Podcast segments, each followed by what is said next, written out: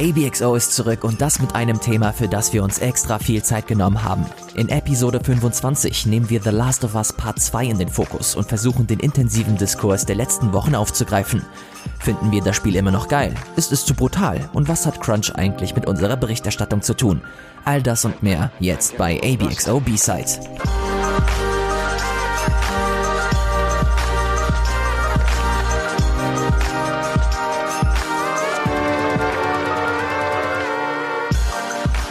Guten Morgen, gute Nacht, hallo und herzlich willkommen zu einer neuen Ausgabe, besser gesagt die 25. mittlerweile von ABXO B-Side. Mein Name ist Ilias und an meiner Seite begrüße ich natürlich, wie sollte es anders sein, Sebastian Tützak. Hallo Sebastian.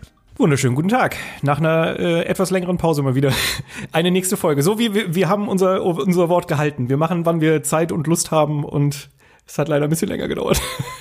Ey, ich finde das aber nicht schlimm, weil ich habe heute wieder echt Bock. Ja, voll. Und ich finde das schön, dass wir uns das wieder so ähm, erarbeitet haben, in Anführungsstrichen, dass wir Aufnahmen äh, machen, auf die wir einfach selber Lust haben, weil wir haben es das letzte Mal schon angemerkt, dass wir dadurch, dass wir das halt alle paar Mal gemacht haben, ich glaube alle zwei Wochen war das äh, letztes Jahr, dass mhm. da halt irgendwann so ein gewisser Trott reingekommen ist und es sich schon fast wie Bandarbeit angefühlt hat. Mhm. Und jetzt hat man sich äh, länger nicht mehr gehört und äh, man setzt sich wieder zusammen, man hat viel zu besprechen und äh, deswegen, ich freue mich echt auf die Sendung heute. Ich glaube, das wird ganz spannend. Ja, voll. Ja, vor allen Dingen, äh, sagen wir mal, wie es ist. Es gibt halt leider auch, leider, auch ein äh, ultimativ spannendes Thema, das gerade irgendwie alle in Atem hält, auf irgendeine Art und Weise. Und da dachten wir uns beide halt, okay, ey, da müssen wir drüber reden. Und gerade, ich finde, da ist es auch ganz nett, wenn man sowas hat wie einen Podcast, der auch dann noch ein bisschen zeitversetzter kommt, weil du A, das Thema ein bisschen sacken lassen kannst und B, auch noch mal ausführlich über viele Aspekte reden kannst, die vielleicht so in der Zeit, seitdem wir auf RBTV oder bei Game 2 drüber geredet haben, äh, aufgekommen sind. Und das finde ich halt fantastisch. Und natürlich reden wir über Last of Us 2 heute.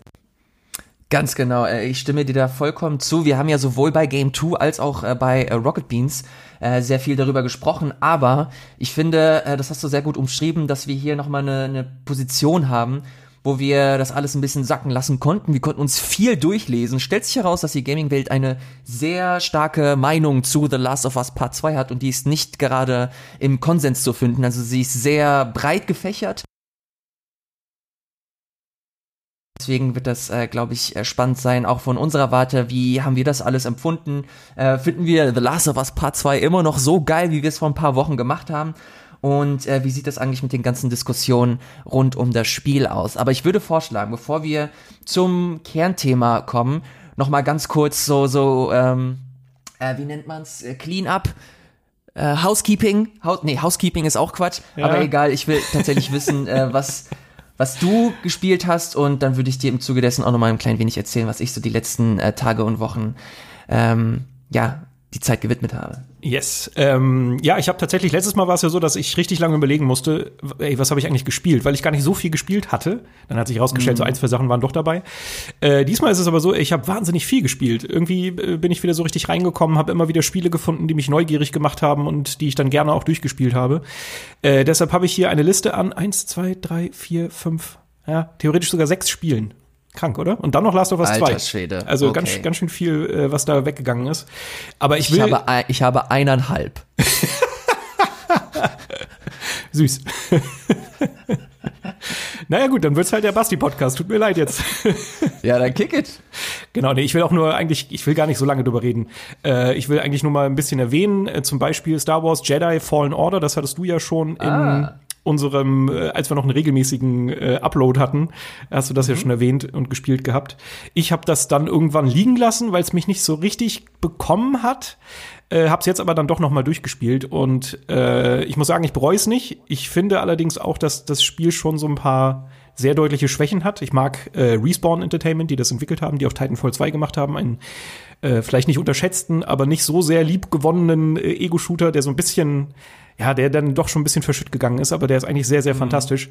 Und ich finde, mit Star Wars Jedi haben die halt auch einen, trotzdem einen richtig guten Job gemacht. Es hat ja so Metroidvania-Elemente, die für mich nicht ganz gegriffen haben, ähm, die aber trotzdem wenn ich mich dann darauf eingelassen habe, auch Spaß gemacht haben, aber das hätte ich nicht gebraucht. Ich fand die, die Welten waren mir alle ein bisschen zu komplex und ich hätte es fast lieber gehabt, wenn es ein bisschen geradliniger, äh, geradliniger gewesen wäre.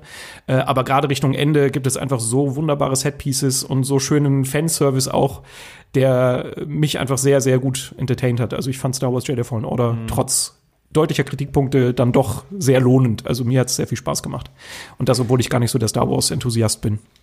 Ich erinnere mich da sehr, sehr wohlig daran, weil ich diese Metroid Prime Map noch vor mir habe. Hm. Und ich mag das echt gerne. Ich mag geile 3D-Maps. Also wenn sie gut gemacht sind, dann äh, gehe ich da voll auch auf was so. Waren die gut angeht. gemacht?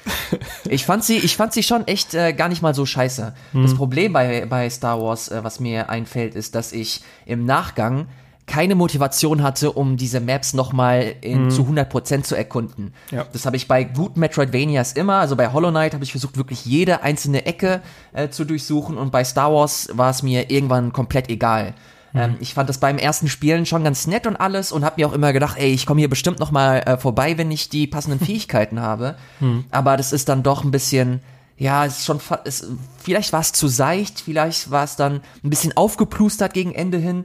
Äh, auch wenn das Ende an sich echt geil war. Es, ja. Ich, das hat mir oh, ja. richtig gut gefallen. Ja, auf jeden Fall. So, das Ende ist mit eines der Highlights. Aber es gibt auch immer wieder zwischendurch so Szenen, Kämpfe, äh, Inszenierungspieces, ja. die echt Spaß machen. Also Alleine deshalb lohnt sich's und ich könnte mir vorstellen, dass Respawn auch einfach nicht so viel Zeit hatte, um das umzusetzen. Also nach allem, was man Mag so ein bisschen sein, gehört ja. hat, war das ja sehr so eine zerfaserte Entwicklung und ich glaube, die können da noch richtig was rausholen und dadurch, dass das so erfolgreich war, ich weiß nicht, über 10 Millionen Mal verkauft, locker, ich habe jetzt keine genaue Zahlen äh, im Kopf, ähm, ist das ja mittlerweile schon bestätigt, dass da auch ein nächster Teil kommt, dass das so eine Art Franchise wird und da habe ich super Bock drauf. Also wenn die jetzt von Anfang an sauber ein Spiel entwickeln können, glaube ich, können die richtig, richtig was rausholen.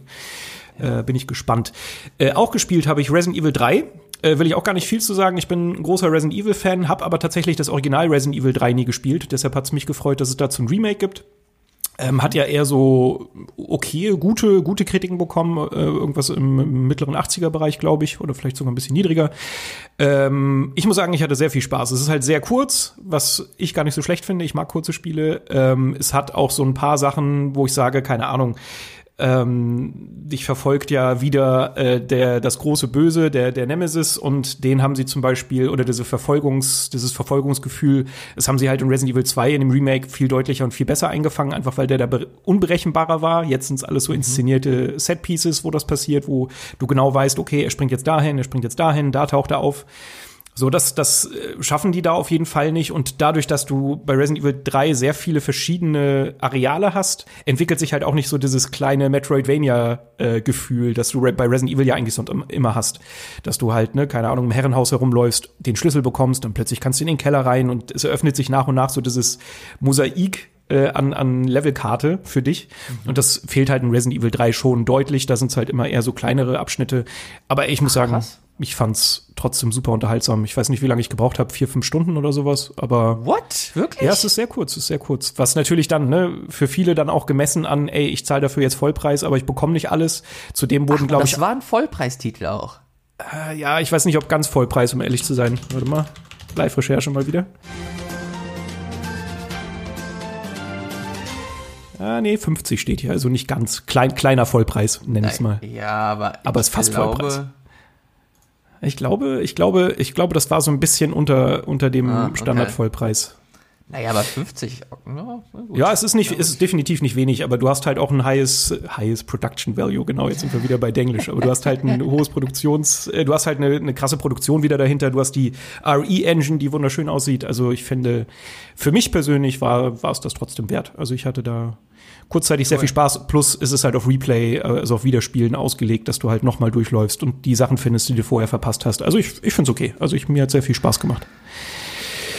Ich bin halt eine kleine Mimose, ey. Ich kann, ich kann das halt echt nicht spielen. Ich habe mir jetzt Resident Evil 4 runtergeladen. Oh, okay. Und das will ich mal endlich spielen, weil das oh, ja. Das hast du nie man gespielt? sagt ja, nee, man oh. sagt ja immer, Resident Evil ist so der heilige Gral, was so Game Design angeht und äh, ganz, ganz toll. Ich habe mich aber nie getraut damals. das Gute ist, sowohl, sowohl drei als auch vier, die sind ja gar nicht mehr so krass Horror. Also drei ist wirklich eher Action-Horror. Ähm, wo du halt viel weglaufen musst, ist natürlich auch unangenehm. Also du fühlst dich verfolgt von Massen an Gegnern oder halt einem sehr starken Gegner, aber es ist jetzt nicht der klassische subtile an dir nagende Horror. Also es geht, finde ich. Das komisch ist, weil Last of Us ist ja auch, hat ja auch Horrorelemente mhm. und das ging halt lockig flockig weg. Also ich hatte da ganz andere Probleme, was so, ähm, was so die Intensität anging, aber ich habe ich hab mich nie bedroht oder angsterfüllt gefühlt. Echt? Und Nicht mal bei nee. den Stalkern und so? Ja, nee, die haben mich da, die haben mich einfach nur unter Druck gesetzt, aber ich hatte, ich hatte nicht Schiss vor denen. Wenn du mir Mr. X zeigst, Alter, da habe ich schon keinen Bock, den Controller in die Hand zu nehmen. Genau, da war es aber Teil 2 auch wirklich schlimmer. Teil 3 ist da nicht ganz so wild, finde ja. ich. Diese Verfolgungs Na gut, ich, ähm, ich werde es weiterhin versuchen mit Resident Evil oder generell. ja, mach, aber dann mach erstmal Resident Evil 4. Also Teil 3 ist da nicht zu bevorzugen. Das ist schon der äh, in der Reihe deutlich der, schlechte, der schlechtere Teil, der schwächere. Alles klar. Äh, so, ich will jetzt gar nicht mehr über alles reden. Äh, Minecraft Dungeons lasse ich mal aus, ist beliebig, ist äh, ein Diablo-Klon, der nichts zur Sache tut. Ähm, ich habe Mafia 2, das Remaster gespielt, weil ich das nie gespielt habe, aber irgendwie neugierig war. Mhm. Und muss sagen, okay, das Remaster ist jetzt nicht so gelungen, aber das Spiel an sich ich habe es jetzt nicht bereut. Also wäre jetzt vielleicht ein, also ich habe es über die Arbeit ja gespielt, weil ich es für Game 2 behandelt habe, ähm, mhm. was mir dann erlaubt hat, das während der Arbeitszeit zu spielen. Da hat man sich dann gerne die Zeit dafür genommen. Ich weiß nicht, ob ich es privat auch gemacht, hatte, äh, gemacht hätte jetzt noch. Ähm, aber trotzdem ist es irgendwie schön zu sehen, auch so ein bisschen wie sich Storytelling und so Open World äh, mittlerweile weiterentwickelt haben äh, weil Mafia 2 halt dann doch schon zehn Jahre alt ist und das merkst du an vielen Stellen deutlich an. Aber trotzdem ist so die Kerngeschichte irgendwie immer noch ganz schick. Und ähm, ich war ein bisschen vom Ende enttäuscht, aber was es richtig schön macht, ist, dass es den ersten Teil mit dem zweiten Teil verknüpft. Ähm, da will ich jetzt nicht in den Spoiler gehen, aber quasi das Ende von Teil 1 siehst du auch in Teil 2 aus vielleicht einer anderen Perspektive, man weiß es nicht. Und das fand ich, mhm. das finde ich sehr schön, weil ich den ersten Teil halt gespielt habe und da konnte ich mich dann sogar ganz gut dran erinnern.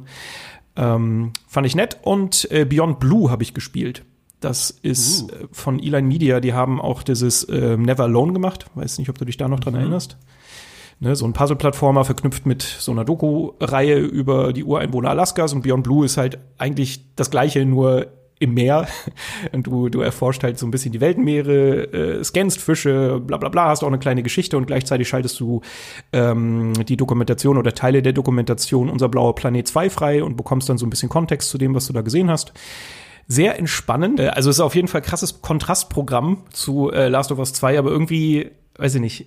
Erst dachte ich, ich mag's nicht. Ich dachte, vielleicht passiert um mir zu wenig, aber irgendwie habe ich es dann doch genossen. Also es ist so ein total langsam sich entfaltendes Ding, was jetzt auch keine krass drängende Geschichte oder sowas entwickelt, aber ähm, es hat mir irgendwie einfach Spaß gemacht. Also ich fand es trotzdem sehr angenehm, auch wenn das jetzt wirklich nichts Besonderes ist, nichts, wo man irgendwie alles verstehen lassen müsste. Äh, aber gerade wenn man halt so beim Spielen so ein bisschen was aufschnappen will, das finde ich immer eh ganz nett, ähm, kann ich das ganz, ganz gut empfehlen. Ja. Das ist ganz äh, gut, dass du mit äh, so einem Spiel aufgehört hast, weil ich die Stimmung oder die Art des Spiels halt direkt weiter aufnehmen kann. Und zwar habe ich ein Spiel gespielt, Sebastian, das du letztes Jahr sehr ausführlich gespielt äh, und vorgestellt hast, auch hier im Rahmen von ABX B-Side. Den hast du sogar eine ganze Special-Episode äh, gewidmet. Trials of Mana. Und nein. Schade, das war keine Special-Episode. No, no way, niemals. nee, ich rede von Gries. Oh, okay, sehr schön. Ich habe endlich äh, Gries äh, nachgeholt und gespielt. Oh, jetzt bin ich gespannt. Und ähm, boah, jetzt muss ich kurz überlegen. Wie fand ich's denn? Ich, nee, ich fand's schon, ich fand's, ich fand's ganz cool. Es hat mir sehr viel Spaß gemacht. Ich habe mich aber dabei ertappt, wie ich dabei, äh, wie ich gedacht habe, dass das hier und da vielleicht ein bisschen zu seicht ist. Mhm dass äh, mir die Höhepunkte, wie sie, keine Ahnung, Journey ist schon fast so ein, so ein Klischee-Vergleich, aber es ist halt für mich in dem Genre so der, der, das, das Top-Notch-Spiel. Mhm. Und da hat äh, Journey für mich, was so den Flow und das Pacing angeht, hat das so interessant ähm, Akzente gesetzt und, und Highlights gesetzt.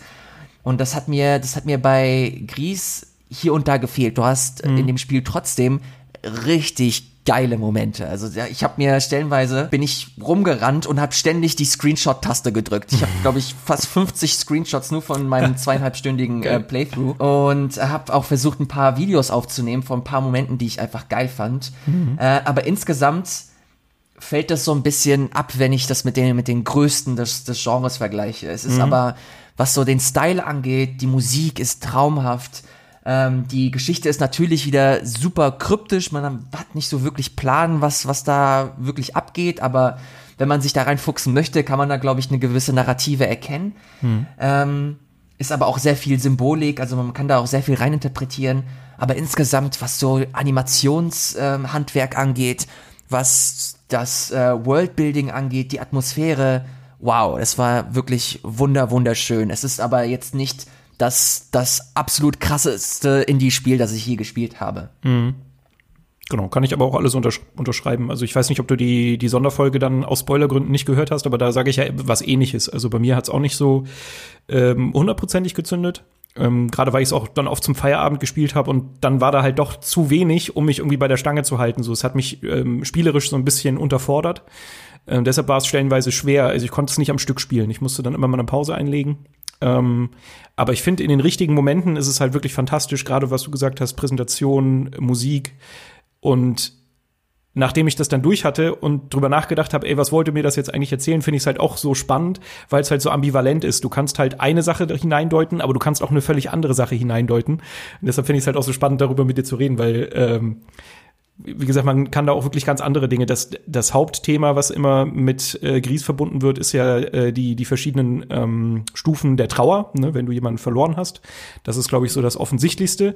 Aber was ich, als ich durchgespielt habe und das hab sacken lassen, auch hineininterpretiert habe, ist so ein bisschen so de, ähm, so eine Art, als wäre, als wäre das die Perspektive ähm, eines Künstlers, der aber in so einer Art äh, Writers Block gerät, weißt du, sowas, was wir ja auch mm. kennen, wenn du schreibst, aber du kommst nicht weiter und du versuchst es und du versuchst quasi Farbe auf das Blatt Papier zu bringen, obwohl dir die Inspiration uh, die dazu fehlt. Ich. Genau, und das finde ich, das kannst du aber auch hineininterpretieren. Ich habe danach nämlich viele Videos mir auch angeschaut und es gibt wirklich verschiedene Ansichten und auch die würde da irgendwie raufpassen. Also auch das macht mhm. Sinn, wenn man sich Sehr die verschiedenen Stories an, äh, anschaut. Und ja, das, das finde ich halt, das ist so ein besonderes Ding, was es gerade so im Nachhinein, nachdem ich es durch hatte, noch ein bisschen größer gemacht hat, als es eigentlich ist. Also, weil ich sehe das mhm. ähnlich. Es hat schon deutliche Schwächen, aber es ist halt schon ein sehr schönes Spiel. Ich würde es auf jeden Fall trotzdem äh, jedem ans Herz legen, der halt auch nur ansatzweise was mit der Ästhetik oder mit der mit der Stimmung mhm. des Spiels anfangen kann. Es ist äh, nicht mega fordernd, also man kommt da relativ äh, fix durch, wenn man das möchte. Mhm. Ähm, und es wird vielleicht nicht für immer im, im Kopf bleiben, aber also ich hatte echt eine gute Zeit. Ich habe zwei, zwei Abende an dem Ding gesessen und ich hatte echt Bock mhm. zu gucken, wie es weitergeht, was für, was für neue Farben man freischaltet, so dumm es auch klingt. Mhm, mhm, aber dadurch, dass es halt in diesem schönen Aquarell-Style ist, ähm, zaubert das schon sehr, sehr schöne Szenerien so auf dem Bildschirm. Und von daher, äh, also man kann den, man kann den Entwicklern nur äh, beglückwünschen, weil das Ding auch sehr, sehr gut angekommen ist, glaube ich. Es haben echt viele gekauft. Und von daher, ich bin super happy zu sehen, was so als nächstes von denen kommt. Äh, mhm. Äh, sehr, sehr schönes Spiel.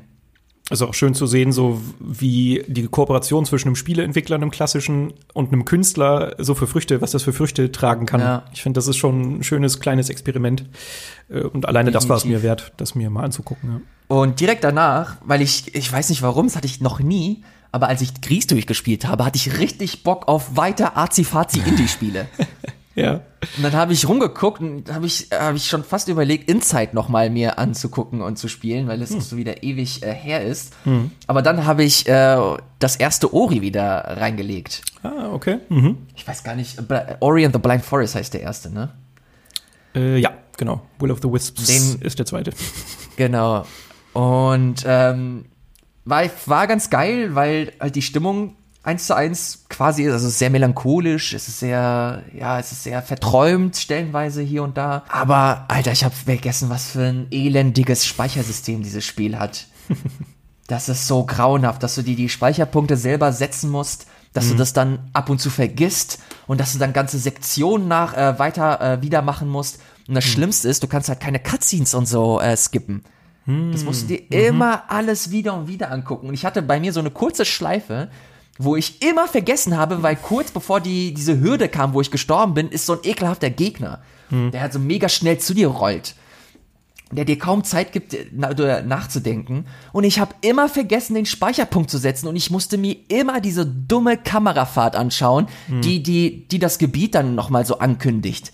Und das hat mich, es bringt mich zur Weißglut. Ich hoffe, dass das mit dem zweiten Teil äh, ein bisschen entspannter ist. Ich glaube, auch das Speichersystem haben sie im zweiten Teil äh, überholt. Und ähm, ja, deswegen, das macht es mir so ein bisschen madig, aber es ist trotzdem ein geiles Spiel. Also es macht echt Spaß, sich die verschiedenen ähm, Umgebung anzuschauen. Es ist mir schon fast ein bisschen zu fordernd. Also ich raff nicht, Ja. warum sie das so schwer gemacht haben. Es passt überhaupt nicht so zum Charakter des Spiels.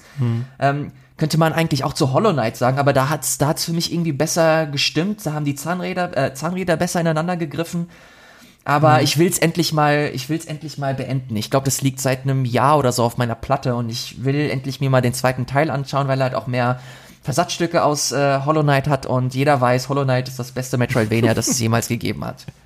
Zumindest wenn er diesen Podcast hört, ja. Oder dir auf RBTV folgt und schaut, was, was du so erzählst. In jedem zweiten Game Talk. Oder generell. Ja, okay, du hast recht.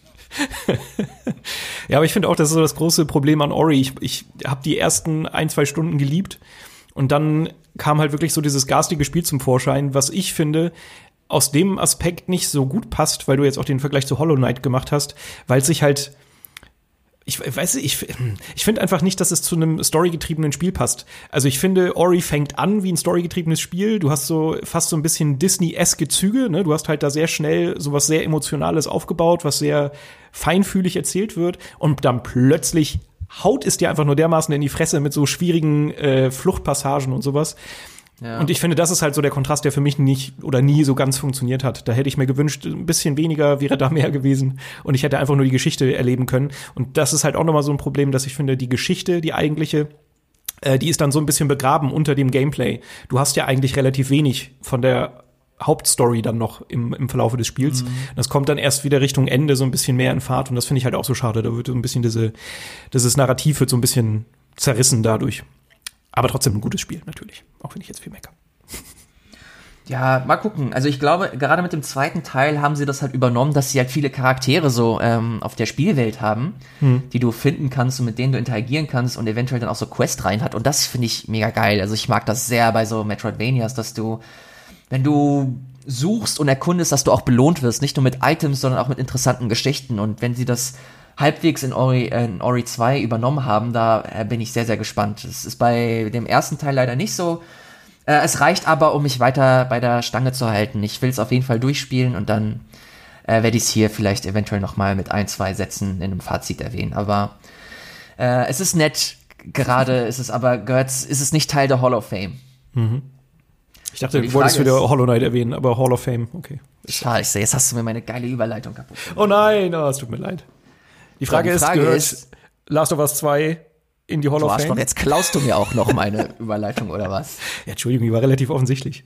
Die musste ich jetzt einfach nehmen. Ich musste mich mit deinen Federn schmücken. Das ist eine sehr gute Frage. Vielen Dank, Sebastian, dass du sie aufge aufgerollt hast. Ist äh, The Last of Us Part 2 Teil der Hall of Fame, auch nach den ganzen Kontroversen, die wir die letzten Wochen und Monaten gehört und gesehen haben? All das und viel mehr nach einer kurzen Pause.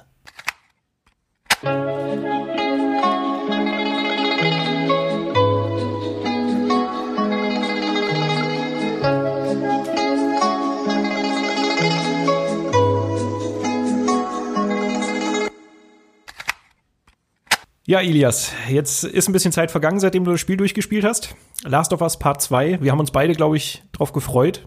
Wir haben beide enthusiastisch, sogar beide, das, das kam noch, bis jetzt noch nicht vor, äh, dass wir beide auch in, auch in einer Game 2-Folge darüber geredet haben. Tatsächlich Ähm, nicht. Deshalb äh, fand ich das sehr spannend, dich damit am Tisch zu haben. Es war auch ein schönes Gespräch. Wir waren, wie gesagt, alle schon unterm Strich sehr begeistert. Die Frage ist jetzt, äh, fast zwei Wochen ist es jetzt her, dass wir es durchgespielt haben? Kommt das ungefähr hin? Ich glaube sogar drei. Ja, sogar drei, okay. Ich weiß, ist, ist auch egal. Auf jeden Fall hatten wir ein paar Wochen, um da jetzt nochmal drüber nachzudenken, äh, das sacken zu lassen. Und wie ist es denn jetzt? Ist es für dich immer noch so fantastisch wie damals? Boah, ähm. Also ich habe auf jeden Fall so ein paar, also vor allem auch in Vorbereitung auf diesen Podcast habe ich mir auch super viel Kram durchgelesen, du auch.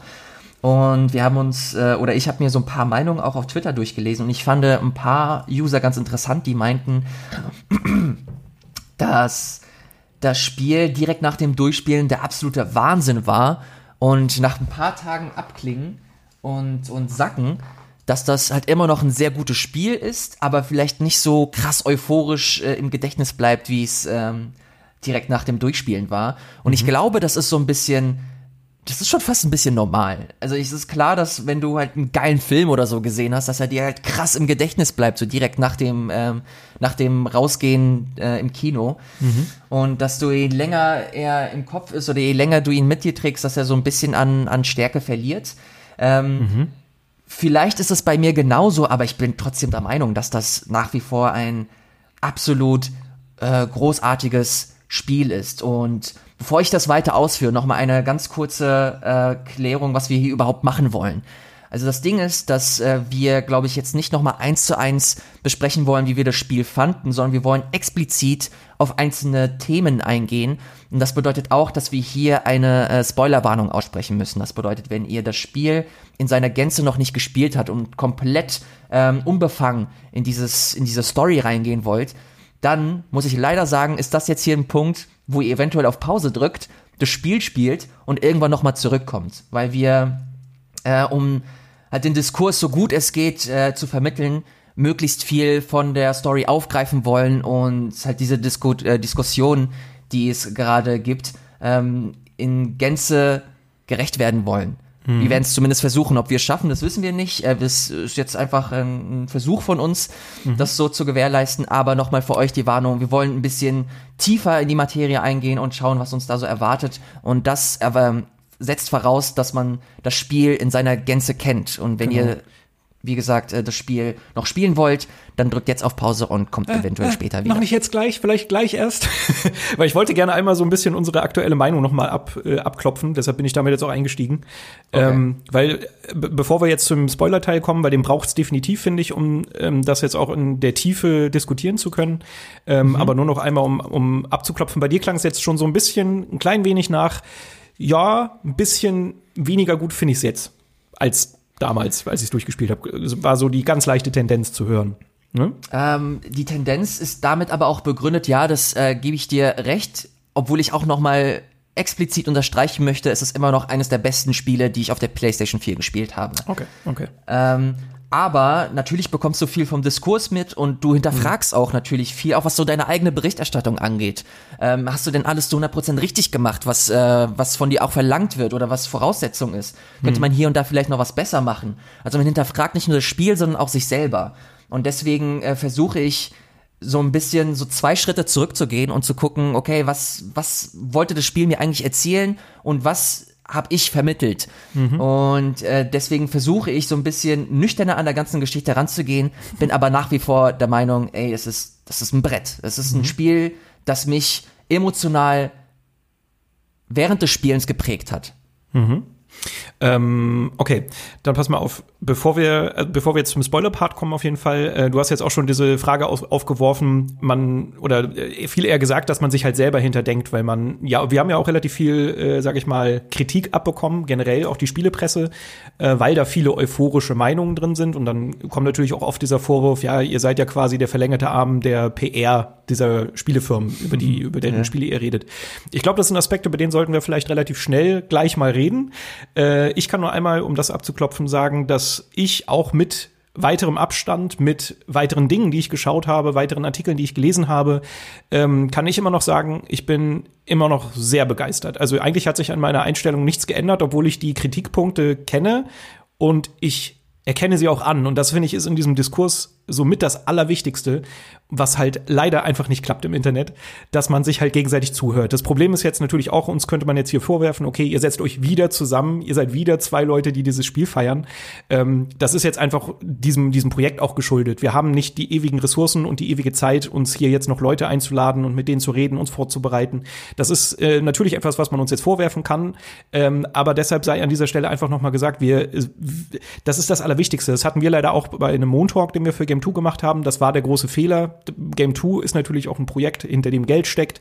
Und äh, da hätte man eigentlich sagen müssen, okay, wir hätten uns jemanden holen müssen, den, äh, der auf der anderen Seite steht, mit dem man halt gut diskutieren kann. Was eigentlich auch so eine Stärke von so einem Diskussionsformat ist wie jetzt Montalk.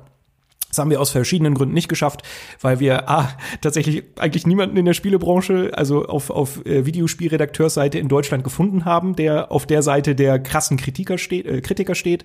Äh, aber auch bei uns ist stellenweise dann die Zeit eng, weil sowas wie ein Montalk entsteht halt zwischen Folgen, während schon die anderen wieder an der Folge für Freitag arbeiten unter Hochdruck, äh, bleibt halt auch manchmal die Zeit weg.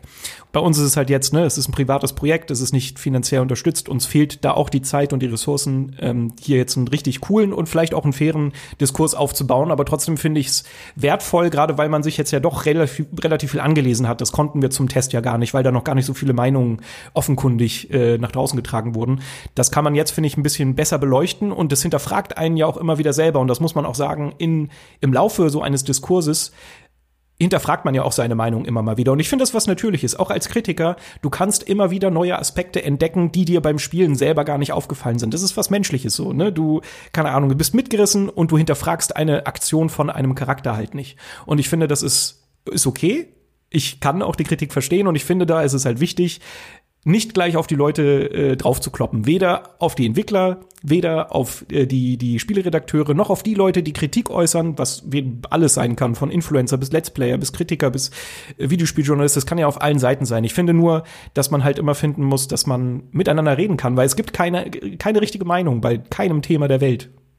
Also doch, vielleicht ein, zwei. Aber zumindest bei, bei Last of Us 2 kann ich halt beide Seiten irgendwie nachvollziehen. Und ich finde es da total kontraproduktiv zu sagen, nein, das geht nicht, das ist falsch, so dürft ihr nicht. Und da, da finde ich, da muss man einfach immer ein bisschen sich zur Kontenance aufrufen und einfach sagen, okay, ich höre zu. Genauso wie wir das ja auch machen. Wir hören uns gerne Kritik an und wir werden jetzt auch gleich über verschiedene Aspekte reden. Äh, aber so diese, diese, dieses äh, toxistische, to tox, toxische, das wollte ich sagen schwieriges Wort, äh, das Toxische dabei. Das ist halt immer kontraproduktiv und das ist sowas, was ich halt einfach nicht verstehe. Und da muss ich auch sagen, ähm, ich weiß nicht, wie bei euch, bei RBTV war es ja auch so ein bisschen unter dem Review-Talk, als auch bei uns vor allen Dingen beim Moon-Talk, aber auch bei der Folge, bei der Game 2-Folge mit Last of Us 2, ähm, dass einfach sehr viel nicht schön artikulierte Kritik rübergekommen ist. Und da ist dann bei mir auch so, da, da sind immer auch Leute dazwischen, die halt sauber argumentieren, die sagen, was sie davon halten. Und das finde ich super, das finde ich fein, das ist vollkommen, vollkommen gerechtfertigt. Und auch da mal ein Dislike zu geben, wenn man der anderen Meinung ist oder weil man denkt, okay, da habt ihr was nicht ausreichend beleuchtet, finde ich vollkommen okay. Ich finde es nur nicht okay, wenn dann irgendwie angegriffen wird, wenn gewisse, äh, ein gewisses Politikum von einem Spiel halt irgendwie einfach zunichte gemacht wird, gesagt wird, ja, die verfolgen da eine Agenda und das hat überhaupt gar keinen Sinn und Verstand. So, das, da wird halt sehr schnell verallgemeinert und das finde ich dann oft sehr schwierig. Also wenn Kritik sauber geäußert ist, finde ich das total cool. Und da kann ein richtig schöner Diskurs entstehen. Wenn dann aber so draufgehauen wird, ist es immer kontraproduktiv. Genau, wir reden, wir reden hier immer von, von Kritik und von einer Agenda und toxischen Kommentaren. Das ist alles sehr schwammig. Genau, Deswegen würde ich äh, vorschlagen, dass wir jetzt mal das Stück für Stück aufrollen und das würde auch bedeuten, dass jetzt der Spoiler-Part beginnt. Yes. Also wie gesagt, kurz auf Pause drücken, äh, spielt das Spiel und dann kommt sehr, sehr, sehr gerne wieder. Wir warten hier so lange auf euch. Für den Rest geht's jetzt hier direkt weiter. Und zwar möchte ich das aufgreifen, was du gerade erzählt hast, dass äh, super viele Leute ähm, direkt Sturm gemacht haben unter, unter oder in den Kommentaren, dass und ich habe mir hier einen, einen Ordner gemacht und ich habe mir alle, habe mir alle Kommentare gescreenshottet, Oha. die halt in diese Richtung gehen. Das sind fast über 50 äh, Screenshots, die ich hier habe. Okay. Und wenn ich mir nur, wenn ich mir nur die ersten angucke, dann steht hier direkt, wie viel Geld hat Naughty Dog euch bezahlt, damit ihr so eine, äh, mhm. so ein Review vorträgt und so weiter und so fort. Ähm, und warum diese Leute überhaupt im, im ersten Moment so äh, krass stunk gemacht haben gegen alle Reviews und Tests, die positiv konnotiert waren, war mhm. die Tatsache, dass ein äh, äh, das Schicksal eines Charakters einen Lauf genommen hat, den viele so sich nicht gewünscht haben. Und zwar äh, ist Joel, also der Hauptcharakter des ersten Teils und auch eine prägende, ein prägender Charakter des zweiten Teils, äh, im ersten Viertel des zweiten Teils relativ schonungslos äh, gestorben mhm. oder getötet worden. Getötet worden. Mhm. Und das ähm, haben viele Leute schon vorab vor dem Review-Embargo im Zuge von Leaks mitbekommen. Also es gab irgendwie einen großen Leak. Man weiß immer noch nicht genau von wem oder von wo. Ähm, mhm. Feststeht, dass die Leute mittlerweile bekannt sind und äh, Sony da recht, rechtliche Schritte einleitet und diese Leaks dann einfach draußen waren. Wenn sie einmal draußen sind, dann gibt's kein Zurück mehr. Dann ist das wie ein wie ein Waldfeuer. Es ist hm. nur eine Frage der Zeit, bis es sich ausbreitet. Und es hat sich ausgebreitet wie ein fucking Feuer. Innerhalb äh, weniger Stunden war das Ding einfach überall und du konntest dich nicht retten äh, vor diesen Bullet Points, was die, was die Geschichte angeht.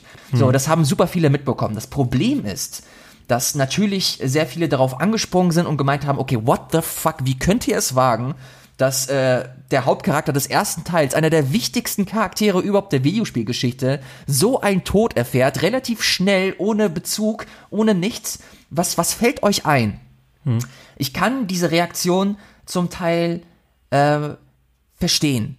Ich kann verstehen, dass, dass man wütend ist, weil das, glaube ich, auch so ein bisschen die Intention des Entwicklers war. Voll. Also als ich, als ich gespielt habe und der Typ gestorben ist, ich war einfach, ich hatte Schaum vorm Mund. Ich war, ich hatte einfach Bock mit Ellie jetzt einen Rachefeldzug äh, zu, zu starten. Ähm, das mhm. Problem ist, dass äh, ich einen Vorteil hatte im Vergleich zu den anderen, die das Spiel nicht gespielt haben, und zwar hatte ich Kontext. Ich konnte im Laufe, äh, ich konnte im Laufe des Spiels äh, die die Motivation einzelner Charaktere besser kennenlernen. Ich konnte die Geschichte als solches in seiner Gänze äh, erleben und begreifen. Und dadurch habe ich ein viel besseres Bild bekommen von dem, was da letztendlich passiert ist oder welche Entscheidungen warum getroffen wurden. Mhm. Und deswegen habe ich damit ein grundsätzliches Problem, dass äh, Leute auf Basis von irgendwelchen Informationen, die sie by the way auch nicht irgendwie gegengecheckt haben oder so wie auch, können sie auch gar nicht, weil die offiziellen Infos noch gar nicht ähm, der Öffentlichkeit zugänglich sind aber dass man da ohne zu hinterfragen, ohne nichts und ohne den Kontext äh, voll zu ähm, sich einzuholen, so Krawall macht, das finde hm. ich nicht nur scheiße, das finde ich einfach nur assi. Das hm. ist, das ist, das ist nicht äh, Kritik üben, das ist nicht irgendwie äh, versuchen, äh, seinen, äh, seinen, seinen Gedankengang äh, nachzuvollziehen. Das ist einfach nur straight fucked up. Das finde ich einfach hm. richtig, richtig ungeil wenn man das Spiel gespielt hat und das dann nicht geil findet und Probleme mit einzelnen Entscheidungen hat, alles klar, dann hast du das wenigstens gespielt, du hast, du hast den Kontext begriffen, du hast das alles gesehen, aber einfach nur auf Basis von Leaks, die sich im Nachgang auch noch als falsch herausstellen, stellenweise, äh, das ist, das hat für mich den absoluten ähm, Super-GAU ausgelöst. Das fand ich einfach nur. Ich hatte eine Zeit lang null Bock, mir auch nur ansatzweise was über das Spiel durchzulesen oder anzugucken. Und das fand ich mega schade. Hm. Ist natürlich mittlerweile, finde ich zumindest, ähm, stellenweise relativ schwer, ähm, diesen Diskurs zu trennen. Wer hat das jetzt quasi anhand der Leaks gesagt und wer sagt das anhand, ich habe es durchgespielt und finde trotzdem diesen Punkt doof. Ne? Also auch da gibt's ja beide Lager, deshalb kann man auch da nicht verdammen, hast du ja auch quasi gesagt. Ähm, ich persönlich, ich habe das jetzt schon öfter gehört, dass da wird Last of Us Part 2 so mit dem, mit dem Staffelfinale von Game of Thrones verglichen. Und ich finde den Vergleich irgendwie ganz spannend, aber ich finde ihn halt überhaupt nicht passend, weil für mich persönlich, ich finde, Last of Us Part 2 ist super geschrieben und ich finde sogar ganz im Gegenteil, dass es eher sowas wie Game of Thrones Staffel 3 ist, Red Wedding oder keine Ahnung was, weil, weil du halt ähm, eine Konsequenz hast. Und das erwarte ich von dieser Welt, weißt du? Ich will nicht, dass irgendwie meine Hauptcharaktere so ein Safety Shield haben, sondern ich möchte, dass wenn die Scheiße bauen, dass die halt auch das Resultat tragen. Und ich finde es für mich persönlich vollkommen nachvollziehbar, dass das passiert und dass ich, dass ich geliebte Charaktere verliere. Und natürlich hat mich das fertig gemacht. Also ich weiß, wie ich in dem Moment einfach fassungslos auf den Bildschirm gestarrt habe, weil es halt auch mit so einer mit so einer Rauheit und so explizit gezeigt wird, dass es mich natürlich mega abgefuckt hat. Aber das sollst du ja auch. Du sollst abgefuckt sein. Ich finde nur witzig, dass es da dann so eine Gabelung zu geben scheint. Die einen, die sagen, okay, fuck, ich kann Ellie sowas von gut nachvollziehen. Ich möchte diese Leute jetzt sterben sehen. Und auf der anderen Seite gibt's die Leute, die sagen, ja, fuck, ich bin jetzt richtig sauer, aber ich möchte nicht die äh, Gegner im Spiel sterben sehen, sondern ich möchte jetzt mit Fackeln und Heugabeln vor Naughty Dogs äh, Gebäude vor, vor die Haustür laufen und hier irgendwie ein Riot anzetteln das ist halt so interessant zu sehen, dass das so in zwei verschiedene Richtungen gehen kann. Und ich persönlich finde es aber, also ich kann es ich kann's nachvollziehen, dass man da enttäuscht ist, weil ähm, da sollten wir vielleicht auch gleich dazu kommen, dass es ja auch, dass Naughty Dog sehr absichtlich ähm, Fährten gelegt hat, die einem haben vermuten lassen, dass Joel halt eben doch die, die ganze Spielzeit über eine sehr wichtige Rolle spielt. Was er meiner Meinung nach trotzdem tut. Aber er ist halt nun mal nicht der, weder ein spielbarer Charakter, abgesehen vom kurzen, vom kurzen Einstieg, ähm, noch hat er halt die Relevanz, die sich wahrscheinlich viele erwartet haben. Und das finde ich halt, mhm. aber eigentlich alles nur gut. Also mir persönlich hat es total gefallen, weil es halt etwas ist, was ich nicht äh, habe absehen können. Äh, da gibt's ja diesen einen Trailer, ne, wo man sieht, wie Joel Ellie den Mund zuhält und sagt, hey, äh, dachtest du etwa, ich lasse dich das hier alleine machen. Das ist so ein großer Streitpunkt, den es gab. Und witzigerweise war ich mit Game 2-Kollege Nastia in LA bei einem Preview-Event, wo sie uns quasi diesen ganzen Spielabschnitt haben spielen lassen, wo dann zum Schluss eben auch dieses Treffen auf Joel passiert und wo wir halt auch waren, oh, okay, hm, da ist Joel. Danach haben wir einen Trailer gesehen, wo man diesen Auszug sieht, wie äh, Ellie an den Boden gedrückt wird und einfach nur sagt, nein, bitte macht es nicht, macht, macht es nicht. Und dadurch, dass wir gesehen haben, dass Joel ja später noch lebt in diesem Spielabschnitt, waren wir halt alle so, ja, okay, dann ist ja eigentlich klar, was läuft. Dann ist ja wohl Dina, die irgendwie sterben wird und deshalb fängt sie den Rachefeldzug an. Und dass mich das Spiel dann eben doch noch so überrascht, finde ich persönlich ist eigentlich nur eine Stärke. Also ich persönlich war davon nicht verärgert. Für mich war eh klar, Ellie spielt die Hauptrolle. Alles, was drumherum passiert, ist ein großes Fragezeichen. Und dass sie mich halt in die falsche Richtung haben laufen lassen, finde ich persönlich fantastisch. Also ich mag es, verarscht zu werden, wenn es auf so einem Level passiert, weil ich habe gefühlt, habe ich dadurch keinen Nachteil. Ich habe einfach nur, ich verstehe die Emotionen von diesem Charakter, weil ich selber komplett erschüttert bin von diesem Moment. Und äh, da bin ich halt so, ich, ich sehe das nicht als falsch, als, als falsche äh, Werbemaßnahme an oder sowas, sondern ich sehe das als einen sehr, sehr klugen Schachzug von, von Naughty Dog tatsächlich.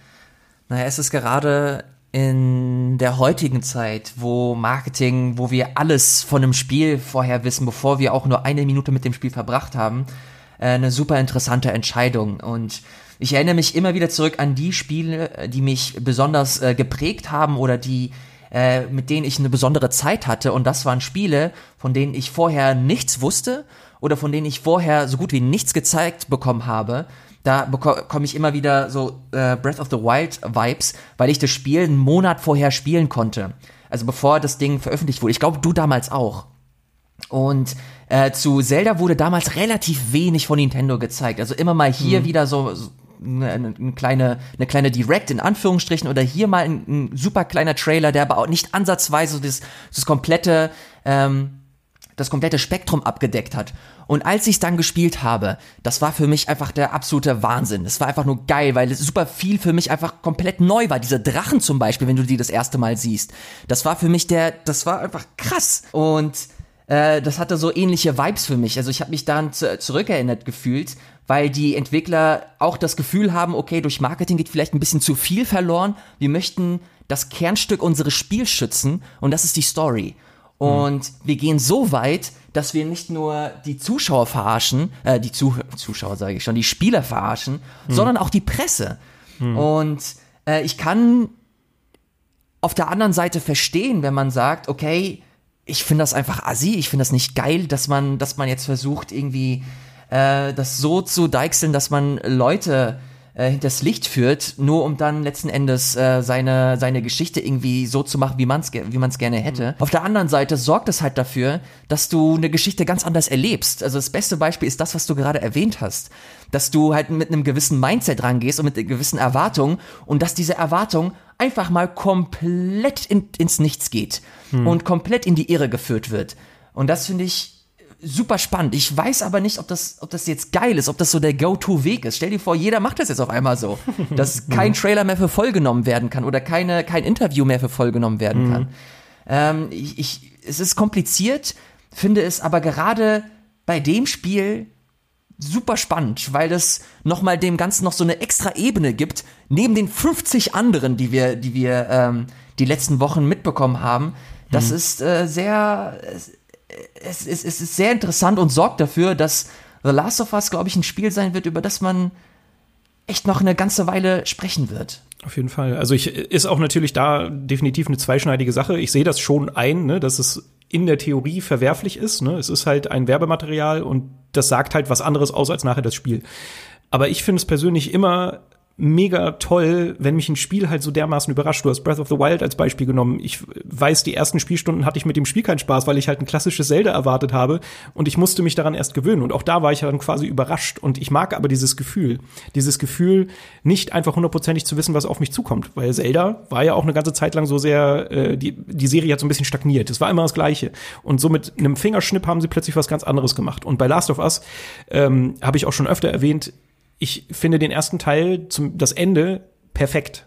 im ersten Moment war ich auch ein bisschen sauer auf den ersten Teil, weil der halt so offen ist und so keine, keine Art von Closure mir gibt, keinen, keinen Abschluss bietet. Aber gerade dadurch fand ich ihn halt so perfekt und ich dachte erst, oh Mann, jetzt machen die einen zweiten Teil, damit können die doch eigentlich alles nur kaputt machen, jetzt übererklären sie alles. Und da muss ich aber auch sagen, auch das kriegen sie halt hin, weil sie mich halt A, immer wieder überrascht haben, aber B, auch da wieder eine, finde ich, einen schönen, schönen Endpunkt finden. Und ich finde auch da, der, alleine deshalb bleibt mir das sehr lange im Gedächtnis. Also ich weiß auch jetzt immer noch genau, wie für mich dieses Ende war, wie, wie froh ich war, dass es vorbei ist, aber auch gleichzeitig wie, ja, wie eklig sich das auch alles wieder angefühlt hat und auch wieder da, dass es halt so eine gewisse Offenheit hat und weiß ich nicht, ach, ich finde das, ich finde das schon, ich finde es ja. schön. Ich, ich hatte, war das es ist, es ist, es ist immer wieder wichtig, äh, nochmal zu erwähnen, das hast du vorhin äh, sehr gut gesagt, dass das einfach, dass das eine Welt ist, die äh, mit Konsequenzen einhergeht. Man muss sich nämlich vor Augen führen, das, was im ersten Teil passiert ist, oder was Joel gegen Ende gemacht hat, das war, glaube ich, der größte Dick-Move, den du einer Menschheit überhaupt antun kannst. Stell dir mhm. vor, äh, das, das Coronavirus äh, sorgt dafür, was, was heißt, stell dir vor, es ist, es ist so, dass, dass Menschen durch das Coronavirus sterben, Leute wissen nicht, wie man damit umgehen muss oder kann. Und es gerät außer Kontrolle. Und dann hast du, dann hast du ein Gegenmittel. Und du bist so egoistisch und sagst, nein, ich will dieses Gegenmittel für mich behalten. Ich will das nicht. Und ich gehe so weit, dass ich dafür Leute umbringe, die dieses Gegenmittel äh, einsetzen möchten oder oder transferieren möchten in in Impfung oder weiß was ich, mhm, mhm. Gegenmittel halt, ne? Mhm. Und was da passiert ist, ist einfach nur krass. Joel ist nicht der Held, er ist einfach der größte Bösewicht in diesem Universum. Und dass das, das Spiel, äh, dass das Part 2 so aufgegriffen hat, dass der Bösewicht ähm, zwar eine gute Zeit hatte in dieser, in den letzten Jahren, aber dafür dann auch Konsequenzen tragen muss, ist, und das steht, das sieht man im Wort oder hört man im Wort, ist einfach konsequent. Es mhm. ist einfach geil, es, es passt zur Spielwelt, es ist mhm. vollkommen äh, legitim, also für mich zumindest, dass das passiert ist. Und dass man dann trotzdem sagt, ey, das ist einfach scheiße und ich finde das nicht toll, was sie da gemacht haben und wie können sie es wagen. Dass da immer noch, und jetzt will ich mich nicht im, Drei, im Kreis drehen, aber deswegen ist halt dieses, ist Kontext wichtig. Da kommen wir halt irgendwann noch zu Abby. Abby ist diejenige, wo viele Leute gesagt haben, ey, das ist, das ist ein äh, Transgender-Charakter äh, und wie mhm. könnt ihr es wagen, ja, irgendwie eine Agenda zu fahren? Stellt sich raus, ist gar nicht so. Äh, mhm. Sie ist einfach nur eine aufgepumpte Lady. So, ihr Deppen. Sehr gut durchtrainiert, ja. Ich hätte gerne ihren Bizeps. Wer hätte ihn nicht gerne? Ja. Ähm, da kommt man zu dem Charakter, der dafür sorgt, dass, dass Joel stirbt und äh, mit einer der meistgehasstesten Charaktere gefühlt in der aktuellen Spiele, in der aktuellen Spielewelt ist. Und da gibt es super interessante Interviews, sowohl mit Neil Druckmann, ähm, Ashley Johnson und Troy Baker, also die äh, Neil Druckmann, der Director und die äh, äh, Person, die Joel und Ellie gespielt haben, die das auch nochmal aufgreifen und die haben halt auch den krassesten Shitstorm abbekommen auf, auf Twitter oder generell auf Social Media. Und dann meinte, ich fand das, ich fand das echt schön, was, was äh, Neil Druckmann gesagt hat, dass er meinte, ey, Leute, diese, diese Charaktere, diese Person, es gibt niemanden auf der Welt, der, äh, den sie mehr lieben als wir. Hm. Und dann kommt ihr und sagt, wie könnt ihr es wagen, dass ihr, dass ihr diese tollen Charaktere aus der Welt äh, gelöscht habt? Und das fand ich echt schön, dass sie gemeint haben, ey, diese Charaktere, die bedeuten uns mindestens genauso viel wie euch, wenn nicht noch mehr. Und trotzdem war das für uns einfach der, der konsequente und wichtige Schritt äh, zu gehen, um diese, um diese Spielwelt oder diese, dieses Universum an sich so auf das nächste Level zu bringen. Und das möchtest du machen, wenn du einen Nachfolger machst. Du willst nicht eine, eine selbe Story in Grün erzählen. Und allein, allein dafür äh, würde ich denen echt nur den größten Respekt aussprechen wollen. Das ist äh, einfach geil. Ich fand's sehr, sehr, sehr gut.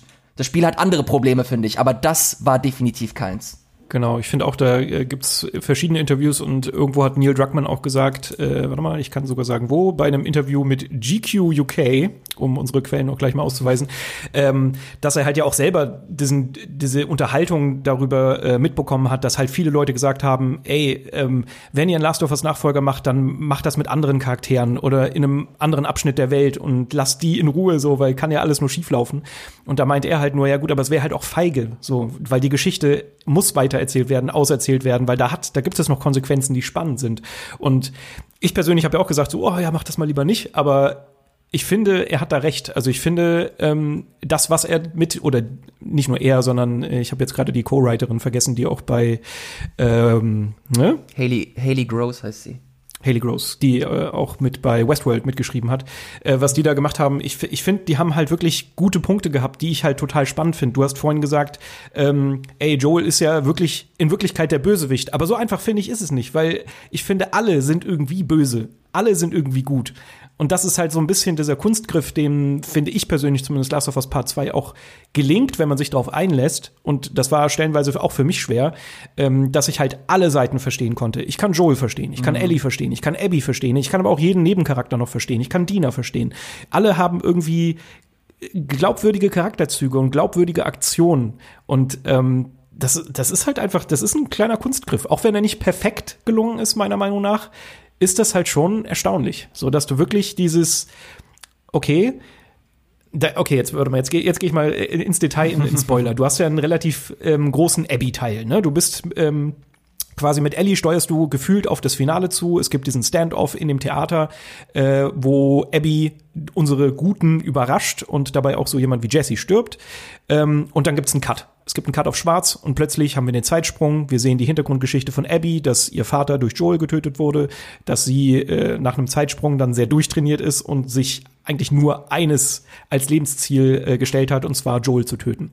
Und auch wenn das für mich ähm, dieser, dieser Cut ist für mich im falschen Moment passiert. Ich hatte immer im Hinterkopf, okay, ich möchte jetzt wissen, wie es in dem Theater weitergeht. Das war, dieser, dieser Moment war für mich zu heiß. So, da ist gerade zu viel eskaliert, als dass ich so lange hätte warten wollen würden, irgendwie zehn Stunden nochmal mit Abby zu spielen. Das finde ich ist eine Schwäche, die man dem Spiel äh, ankreiden kann, weil es einfach vom Pacing des Storytellings nicht so ganz zuträglich ist. Zudem ist für Dinge, dieses Pacing für Dinge geopfert wird, die gar nicht so relevant sind. Also der Weg von Punkt A nach Punkt B, wenn da gar nicht so Wichtiges passiert, hätten sie für mich durchaus wegstreichen können.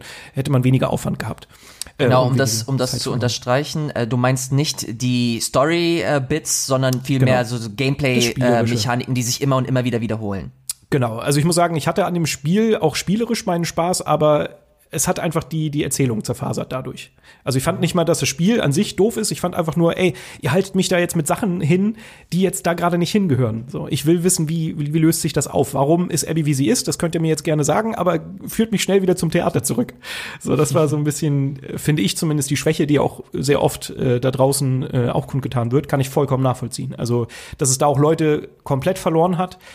Finde ich persönlich schade, weil da kommen interessante Aspekte auf und zu einem will ich jetzt gerade mal kommen. Ähm, du bist dann schon sehr viele Stunden mit Abby unterwegs und plötzlich kommst du an so eine Stelle, wo du von einem Sniper behagt, also von einem Scharfschützen behagt wirst und du kannst mhm. nicht außerhalb der Deckung groß herumlaufen. Du musst dich immer hinter der Deckung verschanzen und versuchen irgendwie näher an ihn ranzukommen und du mhm. wirst einfach frustriert, du wirst genervt, weil er dich ärgert. Jedes Mal, wenn du wieder aufstehst und eine Sekunde zu lange brauchst, kriegst einen Streifschuss ab und musst dich wieder irgendwo hinkriechen und verstecken und du bist wirklich so, ey, wenn ich dich kriege, dann mach ich dich fertig, so richtig, du, du steigerst dich rein, weil du bist halt auch plötzlich, das merkst du gar nicht, es passiert unterbewusst, du bist plötzlich genauso in der Wutspirale, wie du bei Ellie gefangen bist, bist du auch bei Abby gefangen, weil so viele Dinge passiert sind, so viele Sachen auf dich eingeprasselt sind und du halt auch da einfach so, so genervt wirst, in Anführungszeichen, das hat natürlich trotzdem Spaß gemacht, dass du halt einfach diese Wut nachvollziehen kannst. Und der Moment, wenn du dem Sniper nahe kommst und merkst, oh fuck, das ist Tommy das ist der, der Bruder von Joel, den, den ich eigentlich total gern habe. Aber ich will ihn gerade einfach nur töten, der dumme Drecksack. So, das ist der erste, oder nicht der erste, aber es war so der erste Moment, wo ich dachte, oh fuck, okay, das wollen die hier mit mir anstellen. Shit, ist das gut.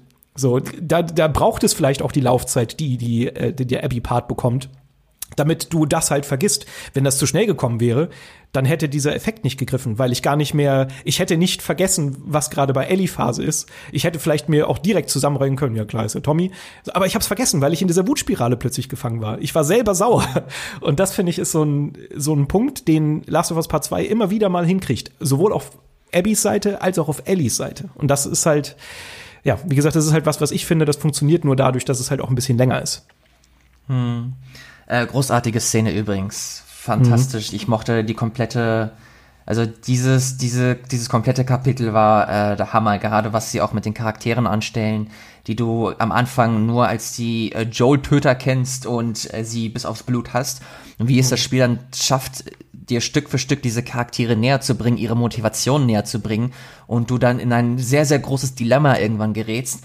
Ähm, sehr, sehr, sehr beeindruckend. Wir haben viel über die, die Qualität gesprochen, über äh, was das Spiel angeht. Wir haben viel über die Kontroversen gesprochen. Und eine Kontroverse äh, möchte ich auch noch mal ganz kurz ansprechen. Mhm. die tatsächlich einhergeht mit der Qualität. Und zwar ist das die ganze äh, Crunch-Thematik.